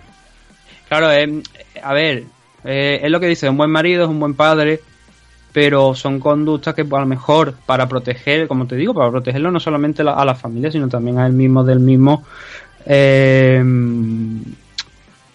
para evitar situaciones violentas, porque claro, se puede optar por decir que tiene un chi en la pierna, por tirarte agua bendita, o puede hacer como hizo de destrozar a lo mejor la chimenea y, No. y- o alguna pared. Claro, entonces, para evitar posibles situaciones violentas, pues está bien, como te digo, que forzarlo de alguna manera a, bueno, forzarlo de alguna manera, no, forzarlo a que pueda a tener una ayuda.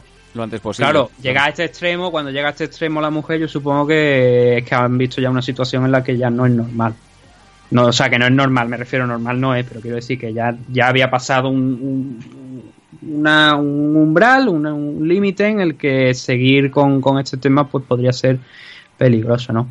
Eh, lo que te he dicho es especular una tontería, pero eh, eh, claro, cuando te ves alguna de las cosas, sí que responde como a algún bro- una especie de brote psicótico, quizás, ¿no? Donde Bueno, estaremos estaremos encima de, de esta noticia porque nos pilla, nos deja el alma helada. Desde luego, ver que Tony Ferguson, uno de los luchadores más queridos dentro de UFC y también de los más, digamos, más guerreros, si podemos atesorar esa, esa palabra, pues Mm. se nos va a poner en la estantería pues por un tiempo indefinido. Lo primero es la salud, desde luego, y nos preocupa de, de especial manera que, que sea la cabeza, porque una lesión se puede curar, pero en la cabeza nunca se va a saber bien hasta qué punto hay daño y sobre todo si se puede revertir o no, ¿no?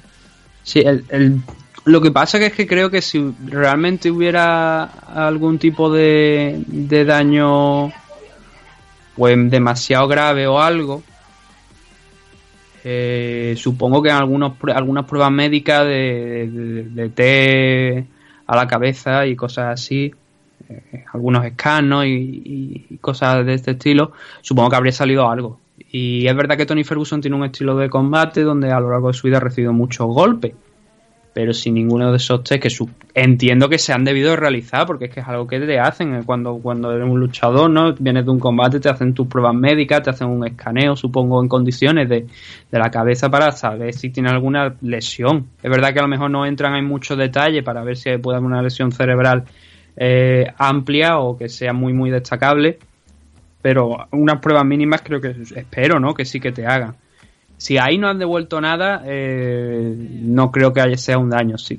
Pero también es verdad que Tony Ferguson ha estado un tiempo con frustración, diría yo, con estrés por esa lesión, cuando estaba cerca de, del título de enfrentarse contra Javi, que estaba ya todo pactado, que iba, iba estaba en la semana de combate, se da de baja, tiene que entrar más Holloway, la historia que conocemos de lo de la carretilla con McGregor y compañía, ¿no?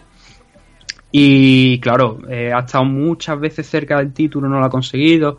Esa frustración, esa lesión además también grave de bastante tiempo de baja puede que haya llevado a una situación en la que Tony Ferguson pues le hayan salido de alguna u otra manera.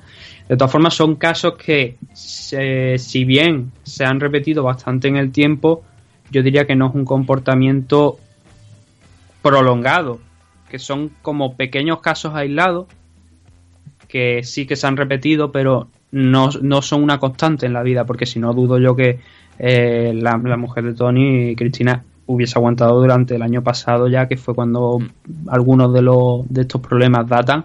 No creo yo que hubiera aguantado un año entero hasta antes de ponerle la, Desde luego, sí. la denuncia si hasta la orden de alejamiento. Si alguien tiene credibilidad y, y autorización para hablar en primera persona es a su mujer, y si su mujer dice eh, sé cómo está la cosa, eh, no, os, no os preocupéis, hay que, hay que hacerle caso. Venga, vamos. Lo último, sí, lo último sobre- antes de que pasemos lo de esto, sobre el caso de Tony Ferguson, es que por lo visto le habían ofrecido un combate incluso contra, contra Alia Quinta. Pero claro, viendo la situación, UFC pues también le comunicaron cómo estaban las cosas. Eh, obviamente Dana White ha puesto la seguridad de, de Tony Ferguson por delante, cosa que no hace con otros luchadores a veces, pero creo que eh, esto es un tema ya demasiado serio porque estamos hablando de una, a lo mejor de una posible lesión cerebral o de algo que tiene que ver con una enfermedad mental y, y hay que parar, ¿no? Y Dana White pues muy acertadamente también ha, comentado eso, ha hablado lo de lo de eh, bueno fue Alia Quinta que dijo que le ofrecieron ese combate contra Tony, eh, que obviamente pues como estaba la situación no, pues no se va a disputar y lo curioso es que de- entre estos casos Tony Ferguson peleó contra Anthony Petty.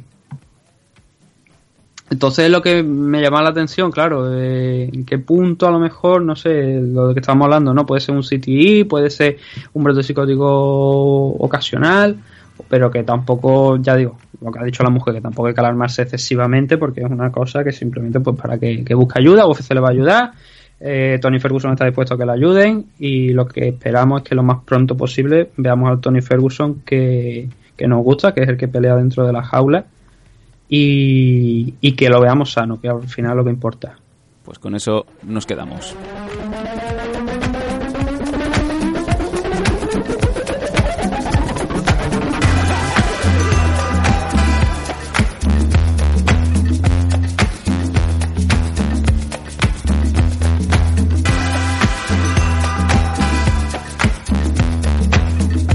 Mis conciudadanos.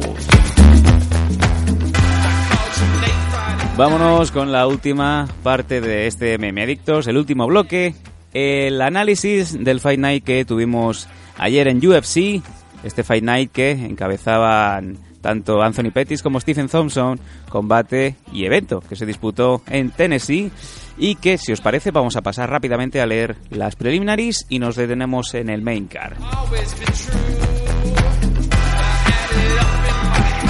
Victoria de Jordan Espinosa ante Eric Shelton en la Flyweight Division por decisión unánime. Chris Gutiérrez en la Bantamweight ganando a Ryan McDonald por decisión unánime también. Randa Marcos dando la sorpresa quizá, ganando a Angela Hill por Arban en el primer asalto en la Strawweight femenina. En la flyweight femenina también, Jennifer Maya ganando a Alexis Davis por decisión unánime. Marlon Vera en la Bantam ganando a Frankie Sainz por TKO en el primer asalto. Y en el último de los combates de esta preliminary, Bryce Mitchell en la featherweight ganando a Bobby Moffett por decisión unánime.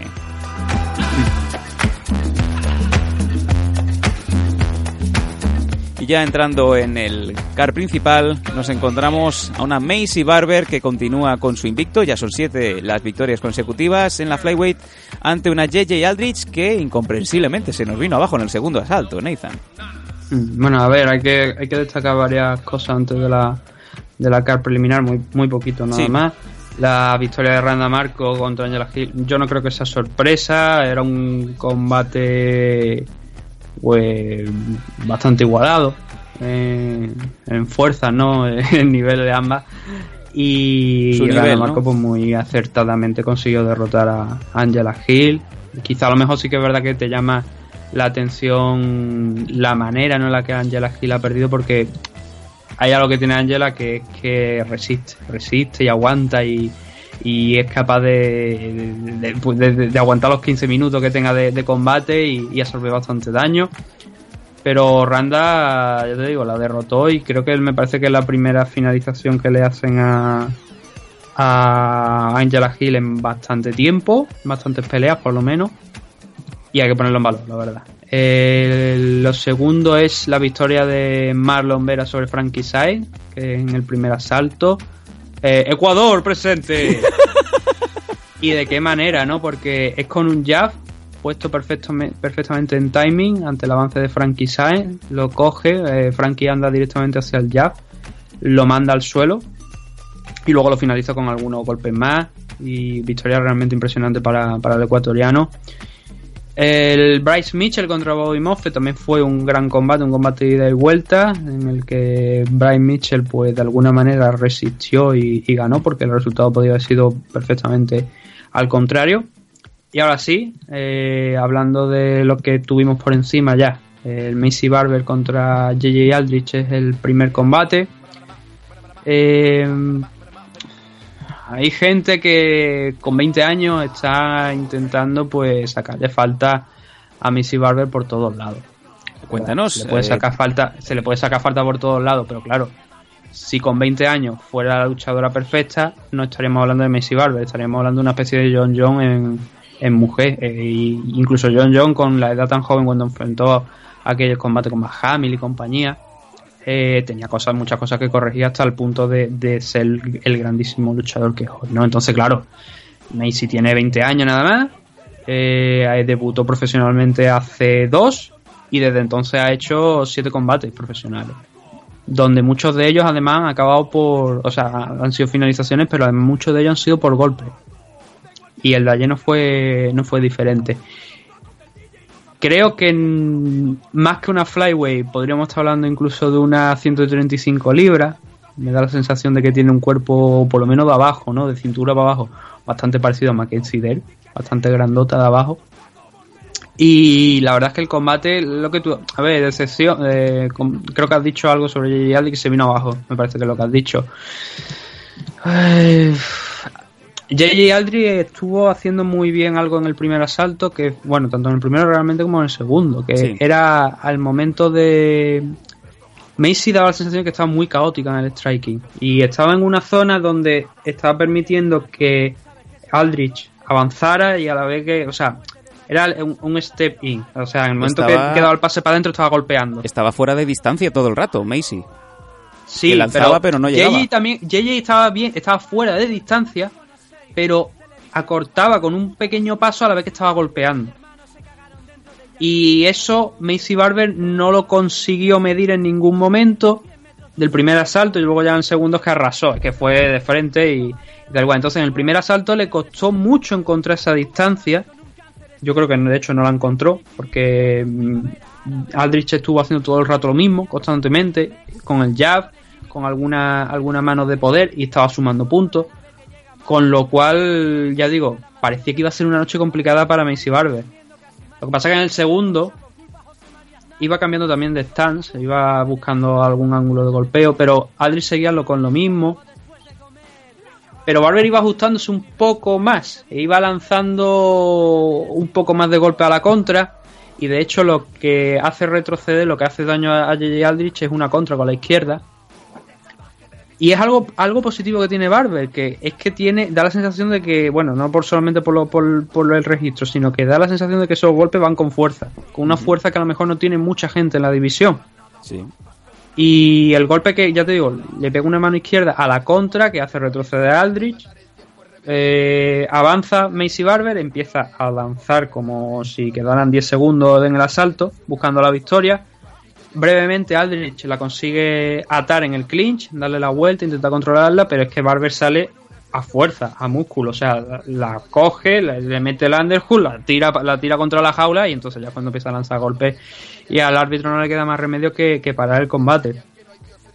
Es una gran victoria, yo diría que es una gran victoria porque en el primer asalto se le complicó mucho la cosa porque no sabía por dónde estaban llegando la- las tortas, pero es, tiene que seguir trabajando, obviamente, si con 20, es lo que he dicho antes, con 20 años criticarla no tiene sentido, si este combate te lo hace con 25, con 30, entonces a lo mejor sí que podríamos estar hablando de que hay serias dificultades.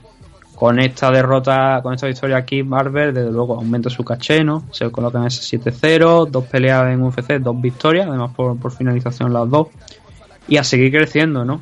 JJ Aldrich, el problema que tiene aquí es que ha visto cortada su buena racha de tres victorias consecutivas que, que tenía, pero también es verdad que era su primer combate en la categoría Flyweight, porque hasta ahora todos los combates que había tenido eh, Aldrich habían sido en la división Strikeweight.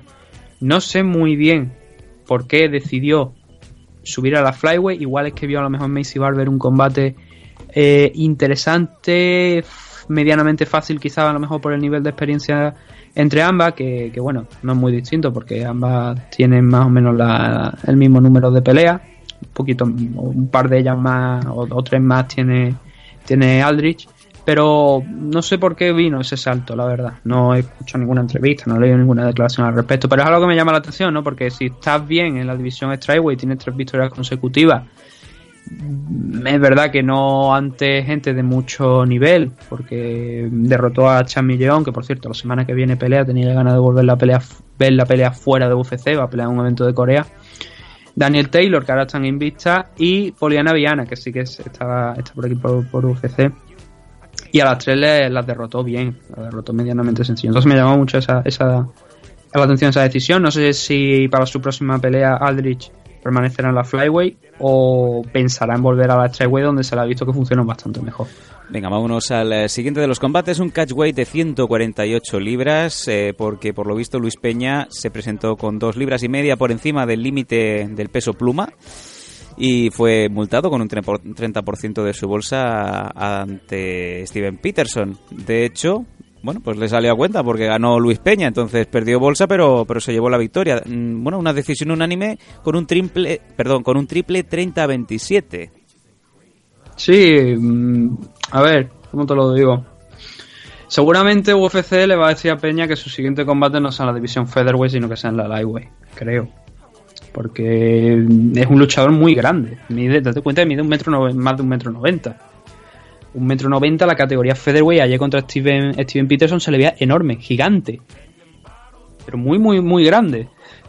Entonces no, no, no- creo que la- seguramente le van a sugerir que, que suba la lightweight O que se no ponga de per- que rodillas. no permanezca en la en la, en la división featherweight porque además es que los últimos combates que ha tenido bueno los, los últimos no toda la carrera de de Luis Peña se ha hecho en la categoría lightweight su participación en el Ultimate Fighter fue en la categoría lightweight Sí, sí, así sin es. embargo, como, como perdió el primer combate contra su, su, su segundo combate después del combate que tuvo en la en el final de Ultimate Fighter, lo perdió en la Lightweight. Pensó que era buena idea. Estamos en el caso de Aldrich. Aldrich ha ha hecho el camino, el camino contrario, eh, subir. Normalmente bajar, si puedes bajar en condiciones, es mejor porque además un tipo con el tamaño de Luis Peña, lo que decimos, eh, pues tiene, puede ser mucho más efectivo como lo fue anoche, ¿no?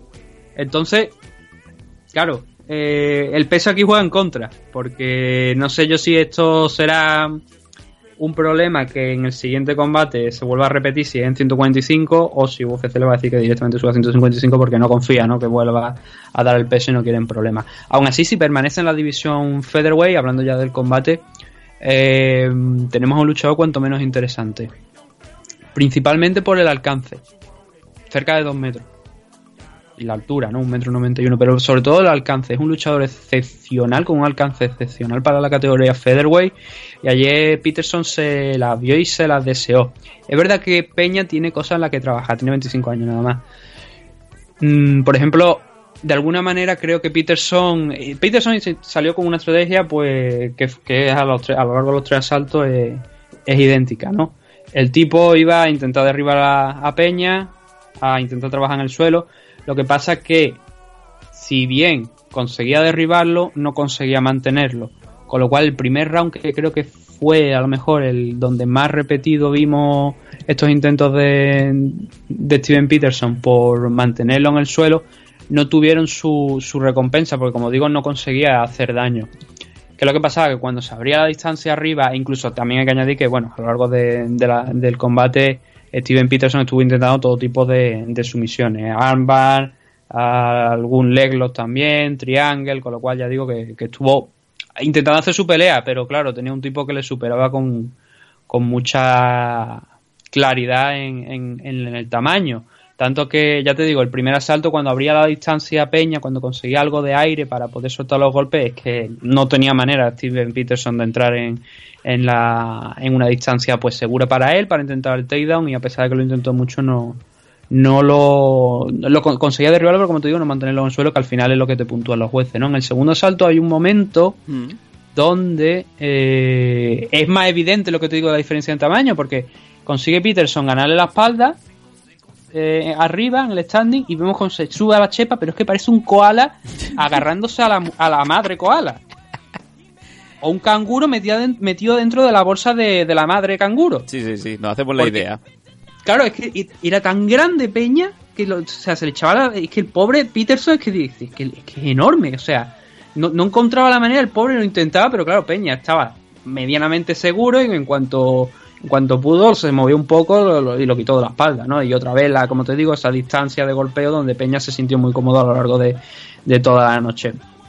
Hay que valorar el esfuerzo de, de- de Peterson, que ya digo, eh, conseguía derribarlo, pero no mantenerlo. Y lo de Peña es interesante, repito, si puede dar el peso y si puede pulir algunas cosas, porque dentro de lo que cabe, la actuación de Peña fue buena, pero quizá el excesivo control tampoco diría, pero sí que Peterson estuvo controlando la posición con relativa facilidad contra la jaula y luego con derribarle un par de veces a un luchador que obviamente es más pesado y más, más grande que él. Eso creo que es un punto en el que conviene que, que, que Peña pueda trabajar y pueda mejorar porque con ese, ese alcance, si es capaz de hacer, eh, de mantenerse en la categoría, hacer combates como el de no llegar a campeón es muy difícil, siempre es muy difícil, pero por lo menos dejar una huella en la división sí que creo que, que podría ser. Tiene mucho por delante, mucho trabajo, muchos años por delante, solamente 25, como te digo, el, el- luchador de, de origen italiano. Sí, es curioso. Yo pensaba que era mexicano. No, no, sacaba la de, la de Italia. Sí, la- de hecho, es que la bandera de Italia, ya digo, cuando hablamos de Luis Peña, está por todos lados. Eh. Entonces, es eso, ¿no? De- hay, cosas, hay cosas muy positivas en lo, en lo de ayer. Eh, y Steven Peterson puso todo el corazón del mundo, pero fue imposible. Seguimos eh, subiendo y nos vamos a la Flyweight, en donde Jassier Formiga se llevó la decisión unánime 30-27, 29-28 y 29-28 ante, ante Daverson Figueiredo, el brasileño. Este era un, un derbi brasileño. Cuéntanos. Mm, fueron cuatro, cuatro decisiones, unánimes además todas aquí en, en el en este en esta main card. Sí. Bueno, tengo que decir que ante el, el combate de Luis Peña yo también le doy un 30-27, con lo cual ahí no, no estoy totalmente de acuerdo con los jueces. En cuanto a este Formiga contra Figueiredo, era un- lo que hemos comentado antes en el caso de cuando estábamos hablando de Dila Show, ¿no?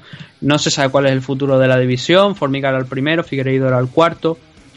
Y claro, esto si se mueve, si no se mueve la categoría Flyweight, obviamente le garantiza un title shot a Formiga. Si se mueve la categoría Bantamweight, eh, o sea, toda la Bantamweight, pues como te digo, como hemos comentado antes, la posibilidad de un Benavides contra Formiga, que es lo que ha dicho Dana White, pues es bastante probable, ¿no? Para limpiar un poco la, división y garantizarse quizá alguna oportunidad ahí en la categoría.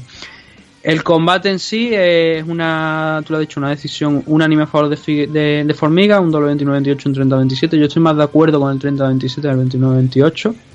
Me gustaría que me explicaran los jueces dónde ven un, asalto a favor de, de Figueiredo.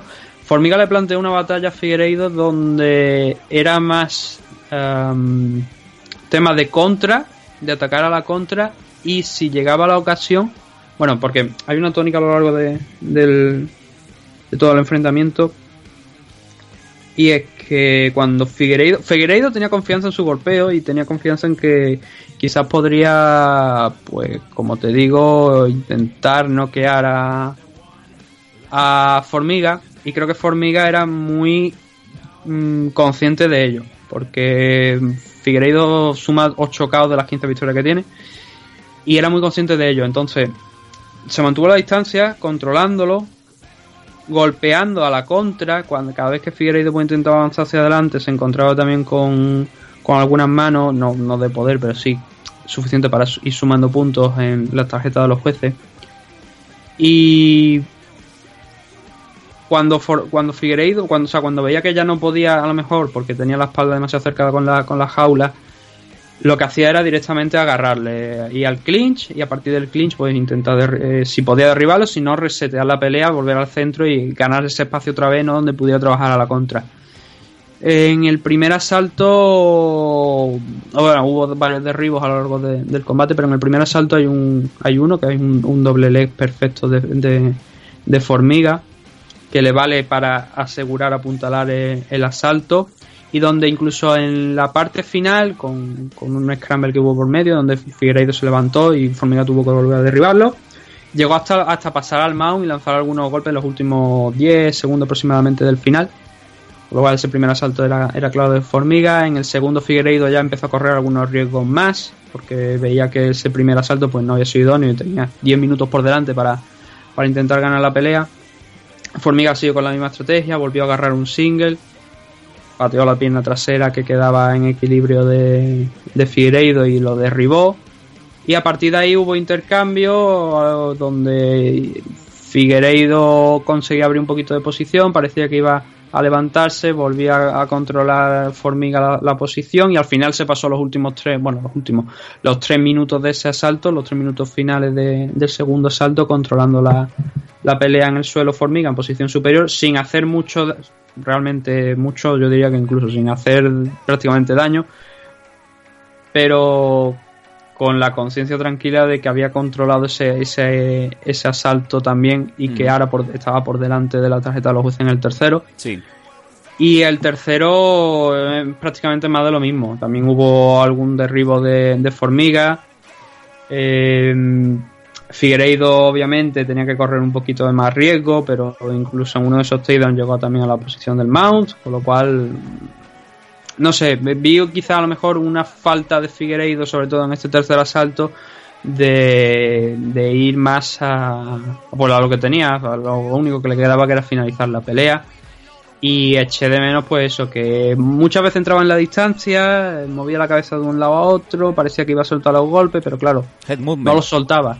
Entonces, si, si tienes perdida la pelea y no dejas ir las manos encima o no intentas derribarlo, que obviamente estábamos viendo que Formiga en, esa, en ese plano era superior, si no intentas siquiera derribarlo, tenemos un problema ¿no? para, para Figueiredo y, y, bueno, luego se encontró con la derrota. Seguimos subiendo y nos encontramos con la tercera decisión eh, consecutiva de esta main car, en este caso John McDessie ganando a Jesús Pinedo en la lightweight y por un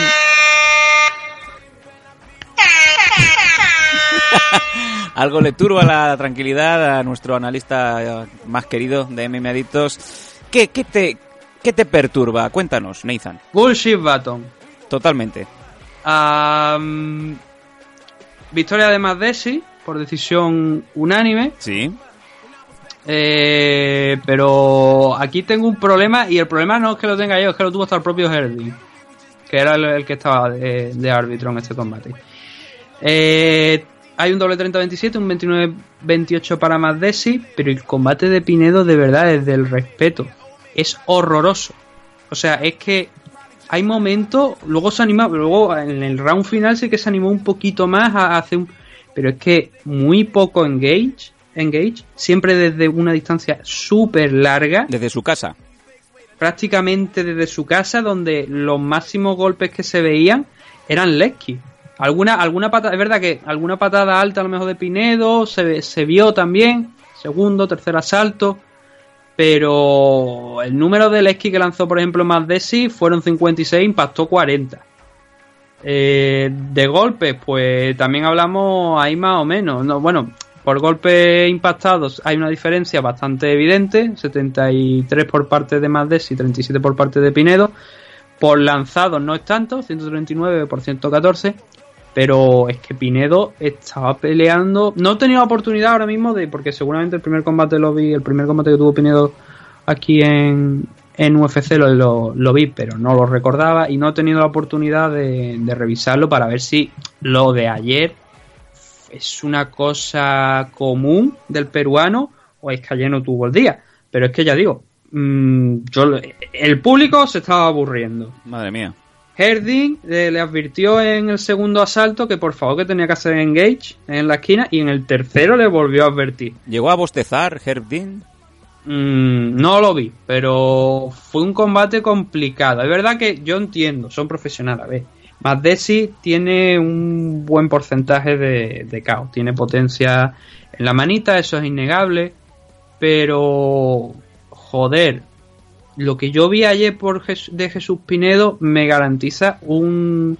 Bueno, primero el push button y lo segundo es el no ponerlo en bastante tiempo en una car, porque le dieron una posición importante y cuando te dan una posición importante en la car, que es el tercer combate por, por la cola, por el, por, por el, o sea, por el main event, esperas algo más y ya te digo, el peruano y es que no hizo nada, nada, o sea, sí que ya te digo, en el segundo y en el tercer asalto sí que se animó un poquito, un poquito a soltar algunas manos más o algo, pero un tipo con un, un alcance como el de Pinedo, que está cerca del metro noventa, frente a John Madesi, que voy a mirar el alcance un segundito, pero creo que era bastante menor. Aquí 1,73 tiene de alcance eh, Madesi. Hay cerca de 15, 17 centímetros de diferencia entre alcance de uno y otro. Joder, Considerable, sí, sí.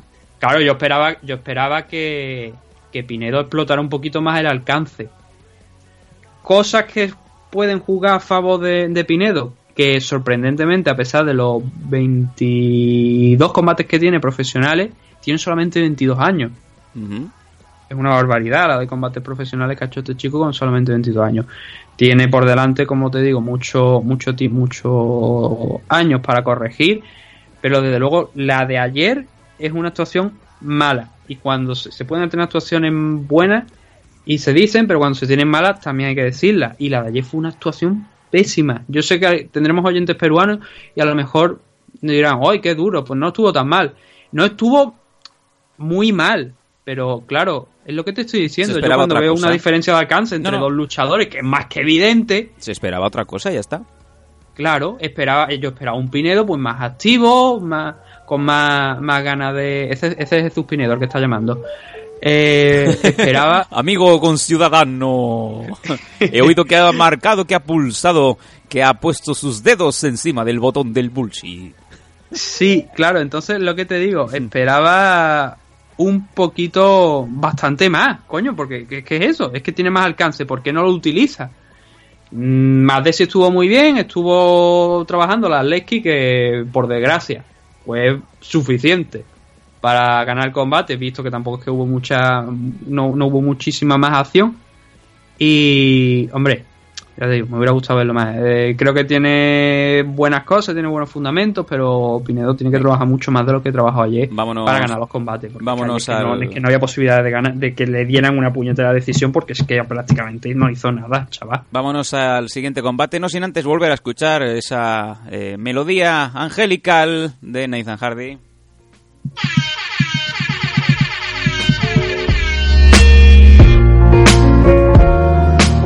Encanta.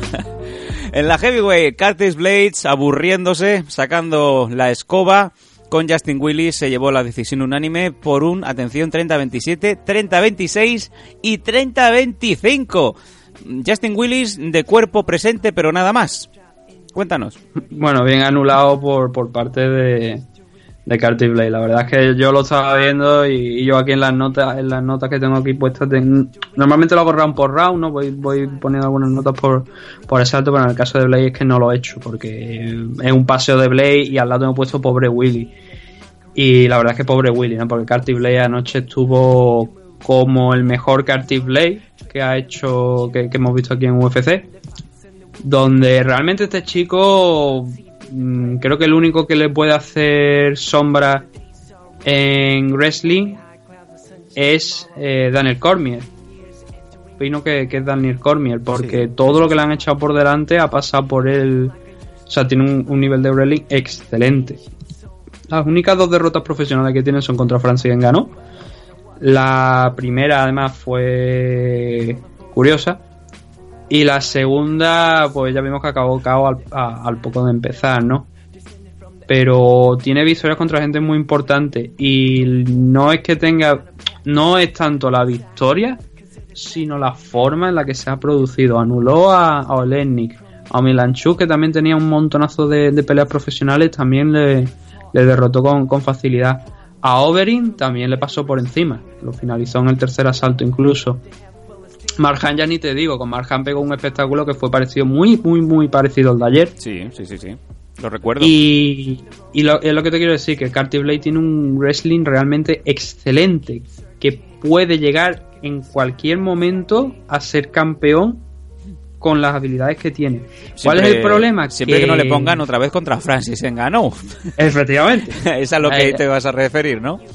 Ahí donde está el problema, que las dos veces que se ha encontrado contra Francis Ngannou eh, no ha podido derrotarle y lo que es peor en la, la primera que a lo mejor no fue del todo realmente mala hasta que se paró el, el combate en el segundo sí que fue mal sí que Joder. fue bastante mal la- el 40 se- enfrentamiento contra 40 Francis Ngannou nos duró, el pobre. pero, claro, no duró poco, pero el.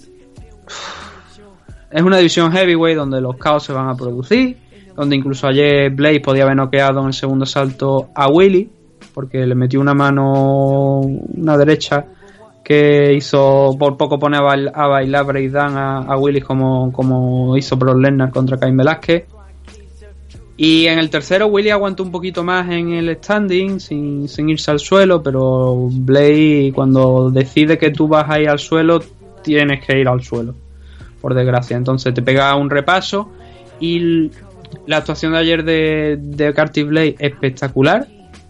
Lo que igual sí que podría haber esperado ayer quizás a lo mejor para mí para mí de esto es que a lo mejor ayer tenía que haber tenido la tenía que haber finalizado a Justin Willy quizás es lo que creo que le Sí, faltó a lo mejor ayer a Curtis Blade para redondear un poco la actuación ya que como te digo dominó por completo hasta el punto que en golpes significativos tanto en el primero como en el segundo asalto hay por parte de Justin Willy cero golpes cero golpes, nueve golpes lanzados en, la. Bueno, 16 golpes lanzados en la pelea y con nueve golpes impactados por parte de Willy, frente a los 72 de los 90 que lanzó Carty Blade. Significativo, muchos menos, 22, de, 22 golpes.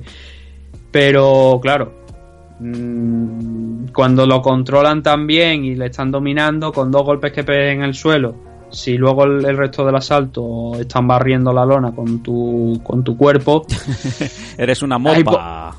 es una, no, es que ayer, por desgracia, eh, como Marjan aquel día, eh, Justin Willis fue una mopa. Y creo que tiene más nivel de lo que se demostró ayer, pero sobre todo también, aunque yo dije que en temas de Wrestling, obviamente Carty Blade es superior, ¿no? Y, y esperaba bastante más de Justin Willis en tema por lo menos de defenderlo, esos takedowns. Justin Willis es más pegador que, que obviamente, ¿no? Y anoche pues no le salió la situación porque estaba frente a un... eh, primero, segundo mejor wrestler de la división y yo creo que estaría ahí, ahí con Daniel Cormier, la verdad. O sea, no, no, no luego en el combate en sí, pero yo te digo en temas de wrestling, en temas de, de wrestling tal cual, creo que no anda muy lejos a lo mejor de- del mejor Cormier. Bueno, y vimos a Cormier también eh, yendo a hacerle la última entrevista, ¿no? Eh, heavyweight con heavyweight.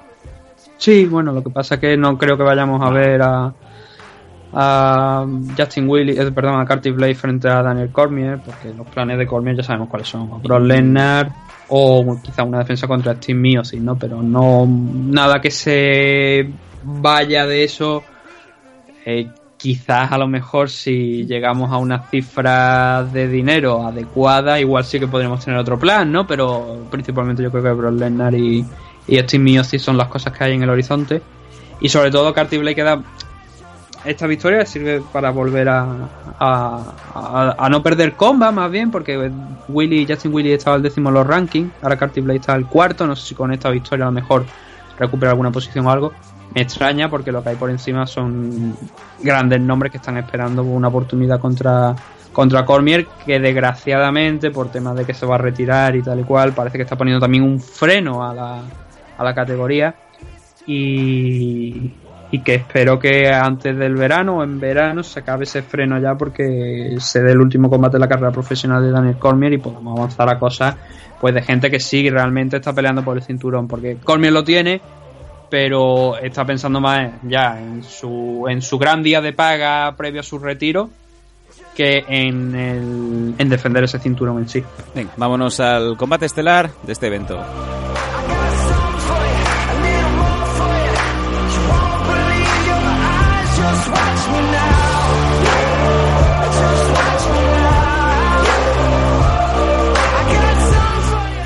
¿Y qué podemos decir? Volvió el Superman Punch, volvió el Anthony Pettis que se hizo famoso con su nickname de Showtime y prácticamente al borde de, de- del bueno digamos del pitido del segundo asalto de la terminación del segundo asalto conectó un puñetazo que descolocó totalmente a Stephen Thompson cayó muñeco y se llevó una victoria pues muy merecida para Pettis. Ya lo estábamos hablando el otro día, el miércoles pasado en la previa.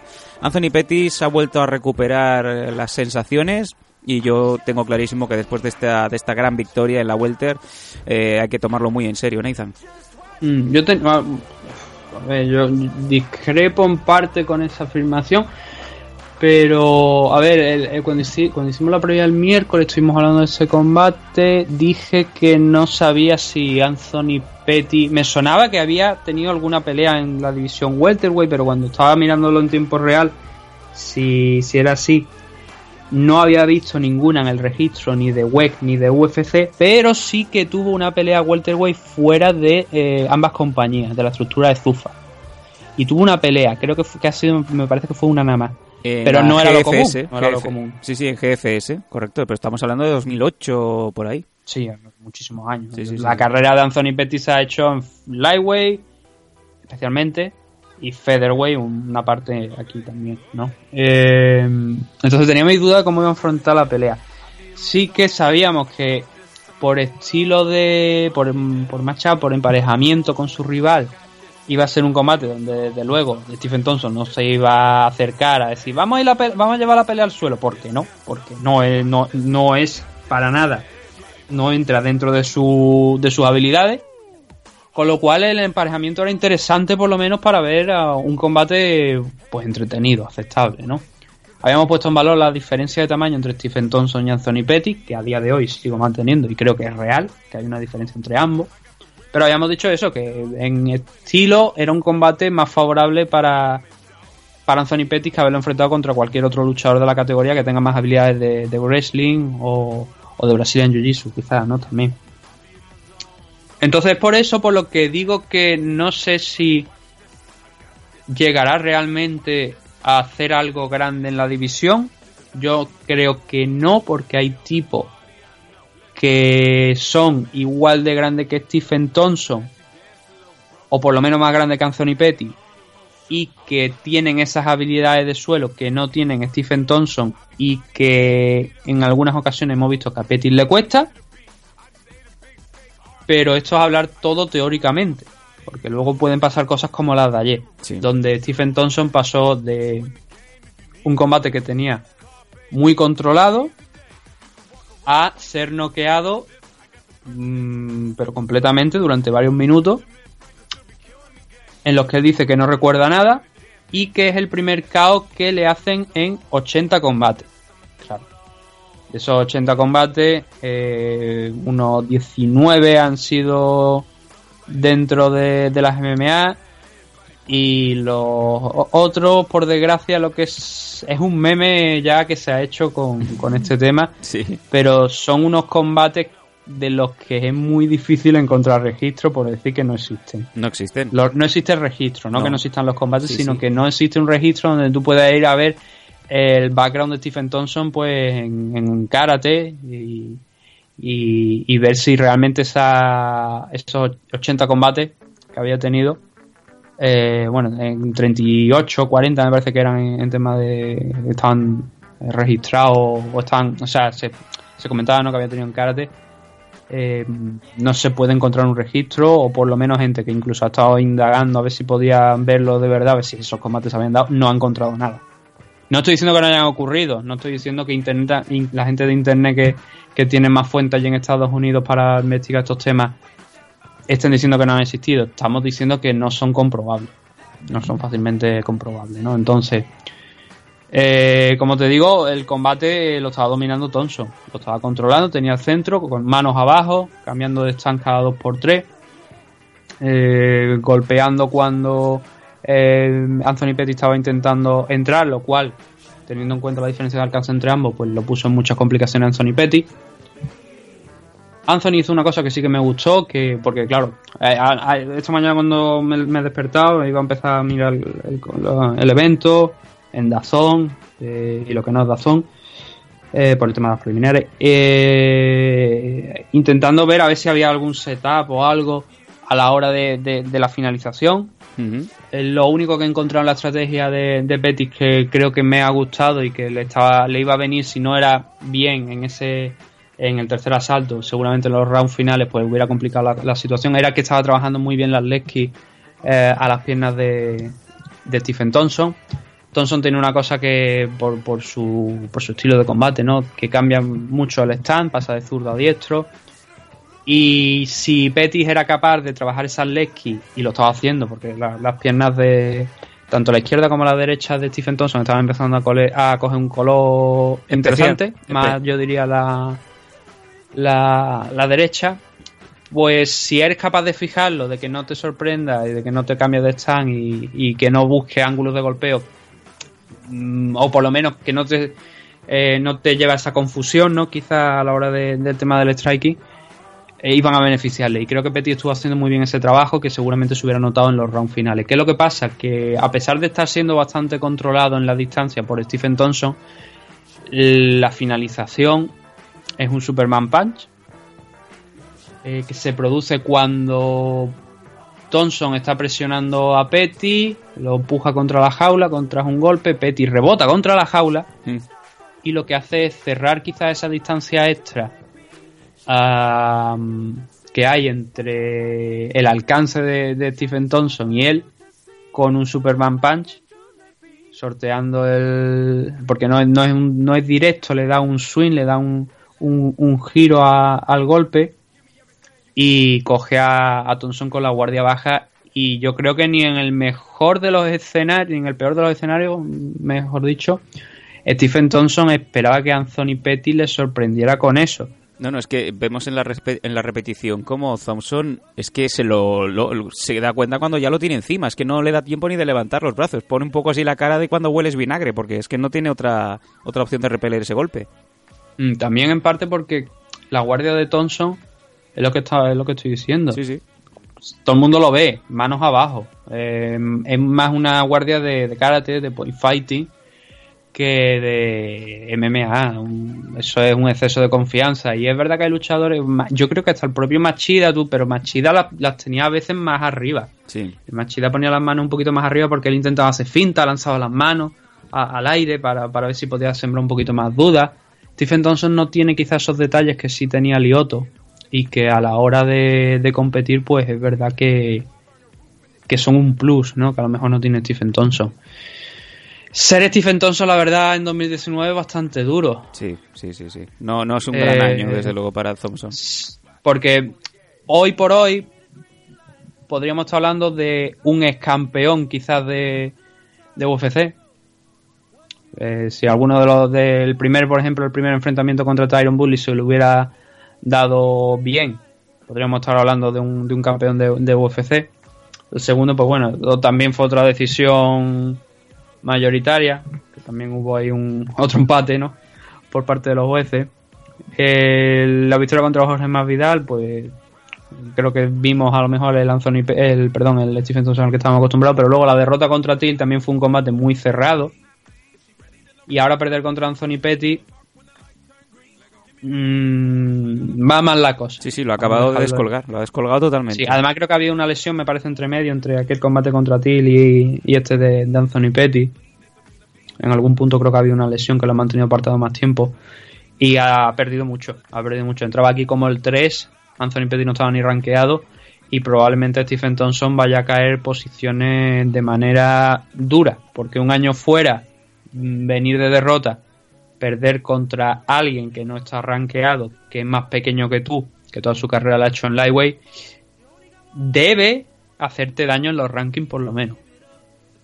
Y ya te digo, es una pena porque es un luchador muy especial, es un luchador que, como te digo, podría haber llegado a ser campeón de UFC, no lo estoy descartando completamente, pero hay muchas cosas que tiene que trabajar a la hora de, Va a costar.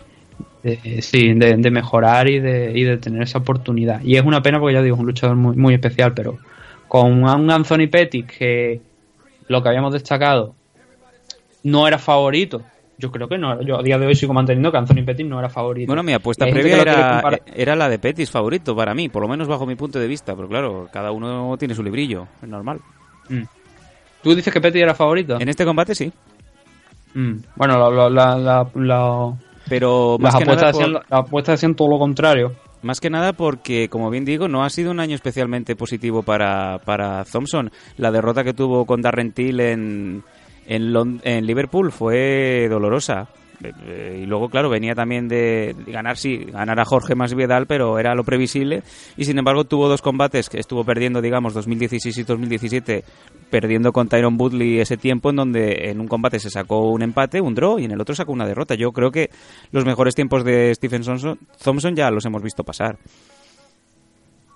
Hombre, tiene 36 años. Mm, Es verdad que tiene 36 años ya, pero yo creo que algo le queda. Yo creo que todavía un par de, de combates interesantes. Ver si puede, sobre todo el, el siguiente. Este era vital, pero si el siguiente, por lo que sea, sí que no, no va bien, entonces sí que podríamos dar por eh, quizá concluida la carrera de, de Stephen Thompson en la élite. Sí.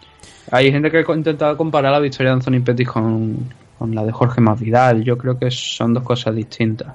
Mm, En ninguno de los dos casos es un, un golpe de suerte, para nada, pero creo que sí que eh, Jorge Masvidal hay un trabajo más de, de técnica, de medir la distancia, de saber cuándo había encontrado su punto y, y pasar al ataque. Y Anthony Pettis de alguna manera no estaba encontrando respuesta a lo que le estaba poniendo Stephen Thompson hasta ese golpe. De verdad que había estado, como te digo, realizando un trabajo de, de Leskin muy interesante, que seguramente le hubiera dado tarde o temprano algunos frutos antes de acabar el combate, porque era cinco asaltos. Pero fuera de eso, alguna mano, tímida mano que, llegaba en la distancia de Pettis, pero obviamente el golpe no es suerte, porque es una. Es, un, es Anthony Pettis en estado puro, lo que le ha llevado hasta aquí, esos golpes que no se sacan normalmente otras personas.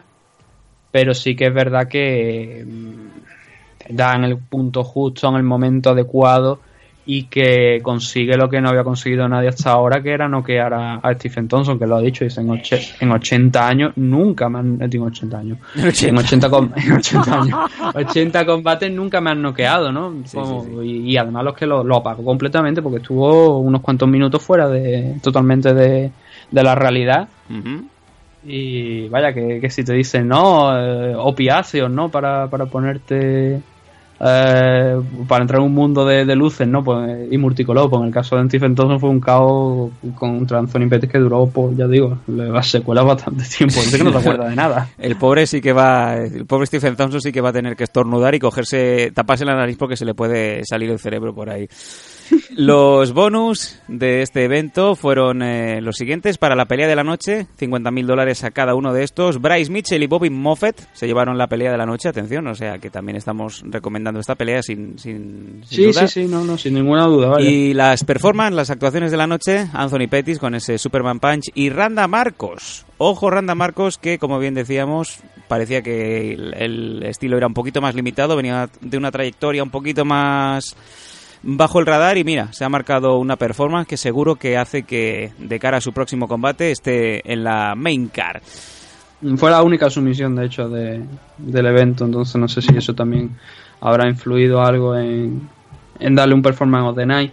Lo que sí quería decir la última nota sobre Sí. Anthony Petty. Eh, McGregor teóricamente estaría dispuesto y Anthony Petty también a un enfrentamiento, pero McGregor eh, se dijo esta semana que estaba pensando en... Bueno, porque Petty se ha convertido en, el- en uno de esos luchadores que han ganado combates en las tres categorías de peso. En featherweight, en lightweight y en welterweight ahora. Sí. Entonces, eh, McGregor eso lo reconoció y estaba hablando de darle incluso la posibilidad de un enfrentamiento entre ambos.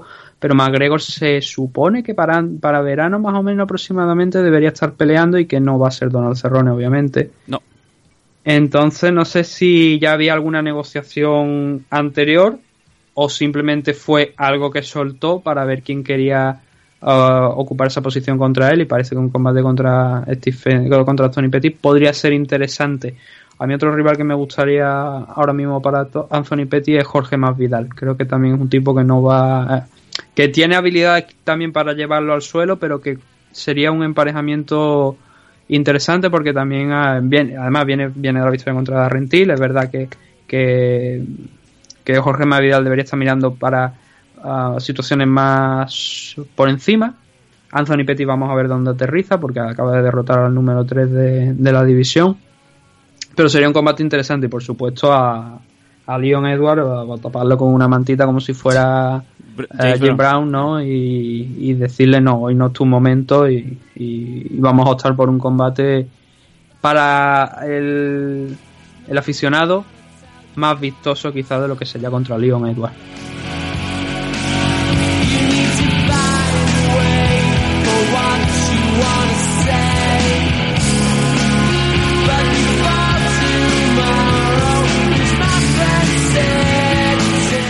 Pues eh, hemos puesto punto y final a esta, a esta card.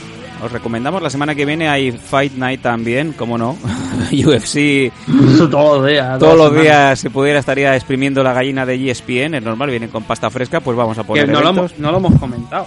Perdón pero no lo hemos comentado. Han firmado en exclusiva para retransmitir los pay-per-view a través de, de E ESPN. si estás en Estados Unidos, así que a pringar, a pasar Sí. por el aro.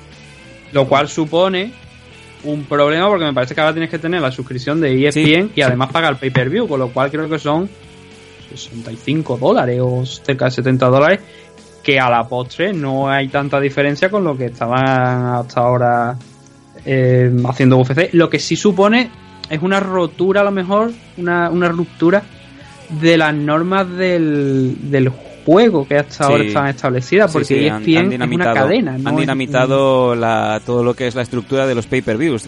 Empresas como DirecTV y bueno otras Mm. históricas que siempre retransmitían los eventos de pay-per-view ahora se van a se van a comer los mocos básicamente porque ya lo han monopolizado. Porque lo que hemos pasado ha sido a una cadena. Sí, sí, ahora le pagas a la una cadena. marca, una de estos que no son. Eh, no es Viacom, no es DirecTV, que no son empresas que se dedican a eso. No es Dish, temas no, de pay-per-view, Sí, que sí. tienen varias cadenas de televisión y todo eso, pero ESPN funciona realmente como un grupo. Ahora sí que es un, es un grupo, ¿no? Con, con todo ese tema. Pero es una cosa muy, muy, muy especial en concreto. Veremos, veremos a ver cómo, cómo lo llevan y, y ahora ellos son los que van a tener desde luego el control total de, de quién compra y quién, y quién no compra. Bueno, lo dicho, este fin de semana siguiente, el 30 de marzo, hay un evento. Miraremos de comentar en exclusiva para nuestros suscriptores, tanto en nuestro canal de Patreon como en los que nos aportan cada, cada semana en el MM que les damos ese producto especial. Y también ya os avanzamos que eh, la semana que viene no va a haber programa gratuito, sin embargo, los que sean suscriptores van a tener su dosis de MMA y sobre todo, de cara al fin de semana, se va a sustituir para los de pago, quiero decir, eh, el programa por un nuevo Fight Selection. Vamos a tener un histórico combate entre Takanori Gomi y Nick Diaz. No digo más. Yo creo que con eso ya la gente ya se tendría que estar agarrando los machos, ¿no? Mm. Importante, que no sé, porque si no se me va a olvidar. La semana que viene pelea Oscar Suárez en Combate América.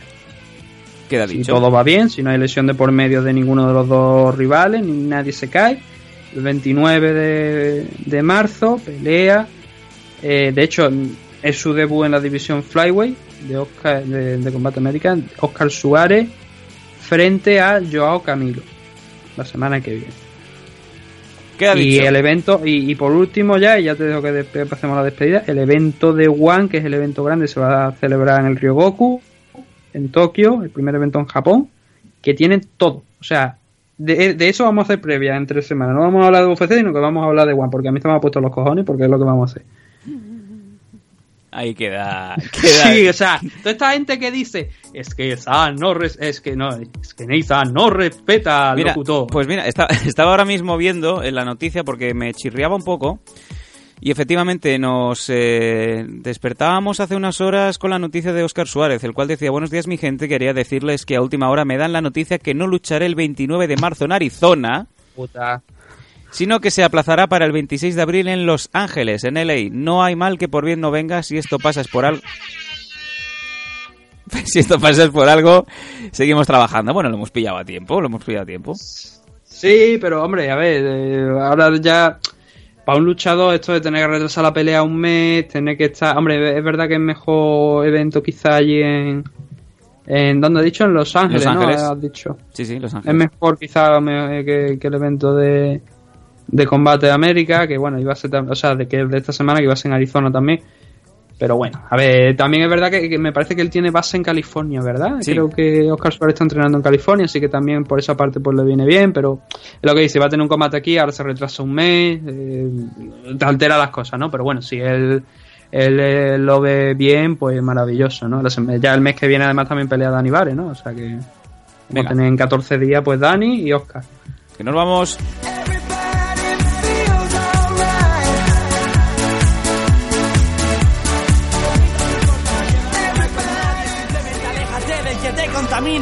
Aire. Somos masoca, no quiero sufrir más. Yo paso de todo menos pasarlo mal. Si tienes los pelos de punta, eso es buena señal. Yo siempre que estoy a tu lado me siento inmortal. Sonrisas y lágrimas. Últimos segundos del programa, Nathan, ya sonando el Shota, como siempre, sonrisas y lágrimas, hay que tomarse la vida de otra manera, no hacerse la pelota con las eh, cosas que no importan. Nos vamos eh, durante la semana, eh, estaremos hablando, desde luego ya es el eh, countdown también para el AFL 19, el- la car más ambiciosa de la historia de las MMA en España, cinco títulos que se disputan en la misma noche, en donde voy a poder tener la suerte de, de comentar una vez más. Si vais a comprar el pay-per-view por Fight TV, FITE, podréis escuchar a Luis Quiñones y al que les suscribe. Así que, bueno, si queda alguna cosita, Nathan, ya estaremos durante la semana para comentarlo en el programa especial para Patreon.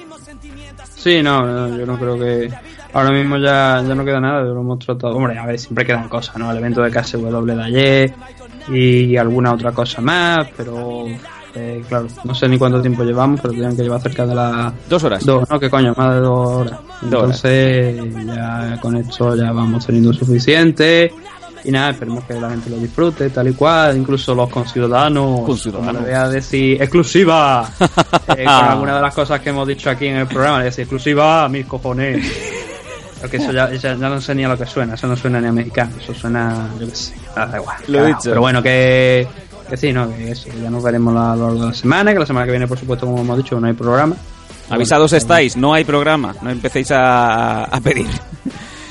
¿De Bueno, acuerdo? podéis pedir lo que queráis, pero no vais a encontrar nada. o sea que...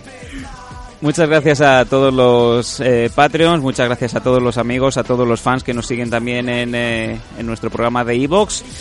los que nos seguís en redes sociales y a todos, a los patrocinadores, a todo el mundo, muchas gracias y nos vemos en unos días. Los que estéis por, Canaria- por Canarias, acercaros a saludar, que no doy, que no doy miedo, os doy la mano y os doy una etiqueta. ¡Feliz semana! Una vida sin dolor, pero si existe la felicidad, existe la depresión.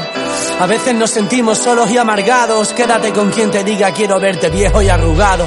Mi consejo es que no te castigues. Se acaban relaciones, pero la vida sigue. Cuando el barco se hunde, hay quien busca un salvavidas y hay quien reza. Piensa quién eres, quién quieres ser, vive.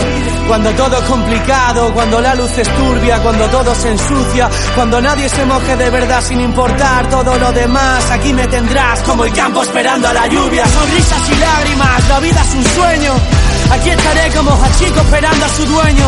Aquí estaré porque quiero ser tu testigo. La vida da muchas vueltas y yo quiero darlas contigo. Alguien que me frene los instintos, alguien que me dé los consejos que yo predico. El público hoy en día insulta por amor al arte. ¿Dónde estaban cuando yo empezaba a rapear en el parque? Ah, elige tu viaje, tu futuro está en tu mano, decide tu desenlace. Mi misión es llevarte a la luna, más aventuras que Alejandro Dumas. Aquí estaré esperándote en ayuna. Sonrisas y lágrimas, sonrisas y lágrimas, ah, sonrisas y lágrimas.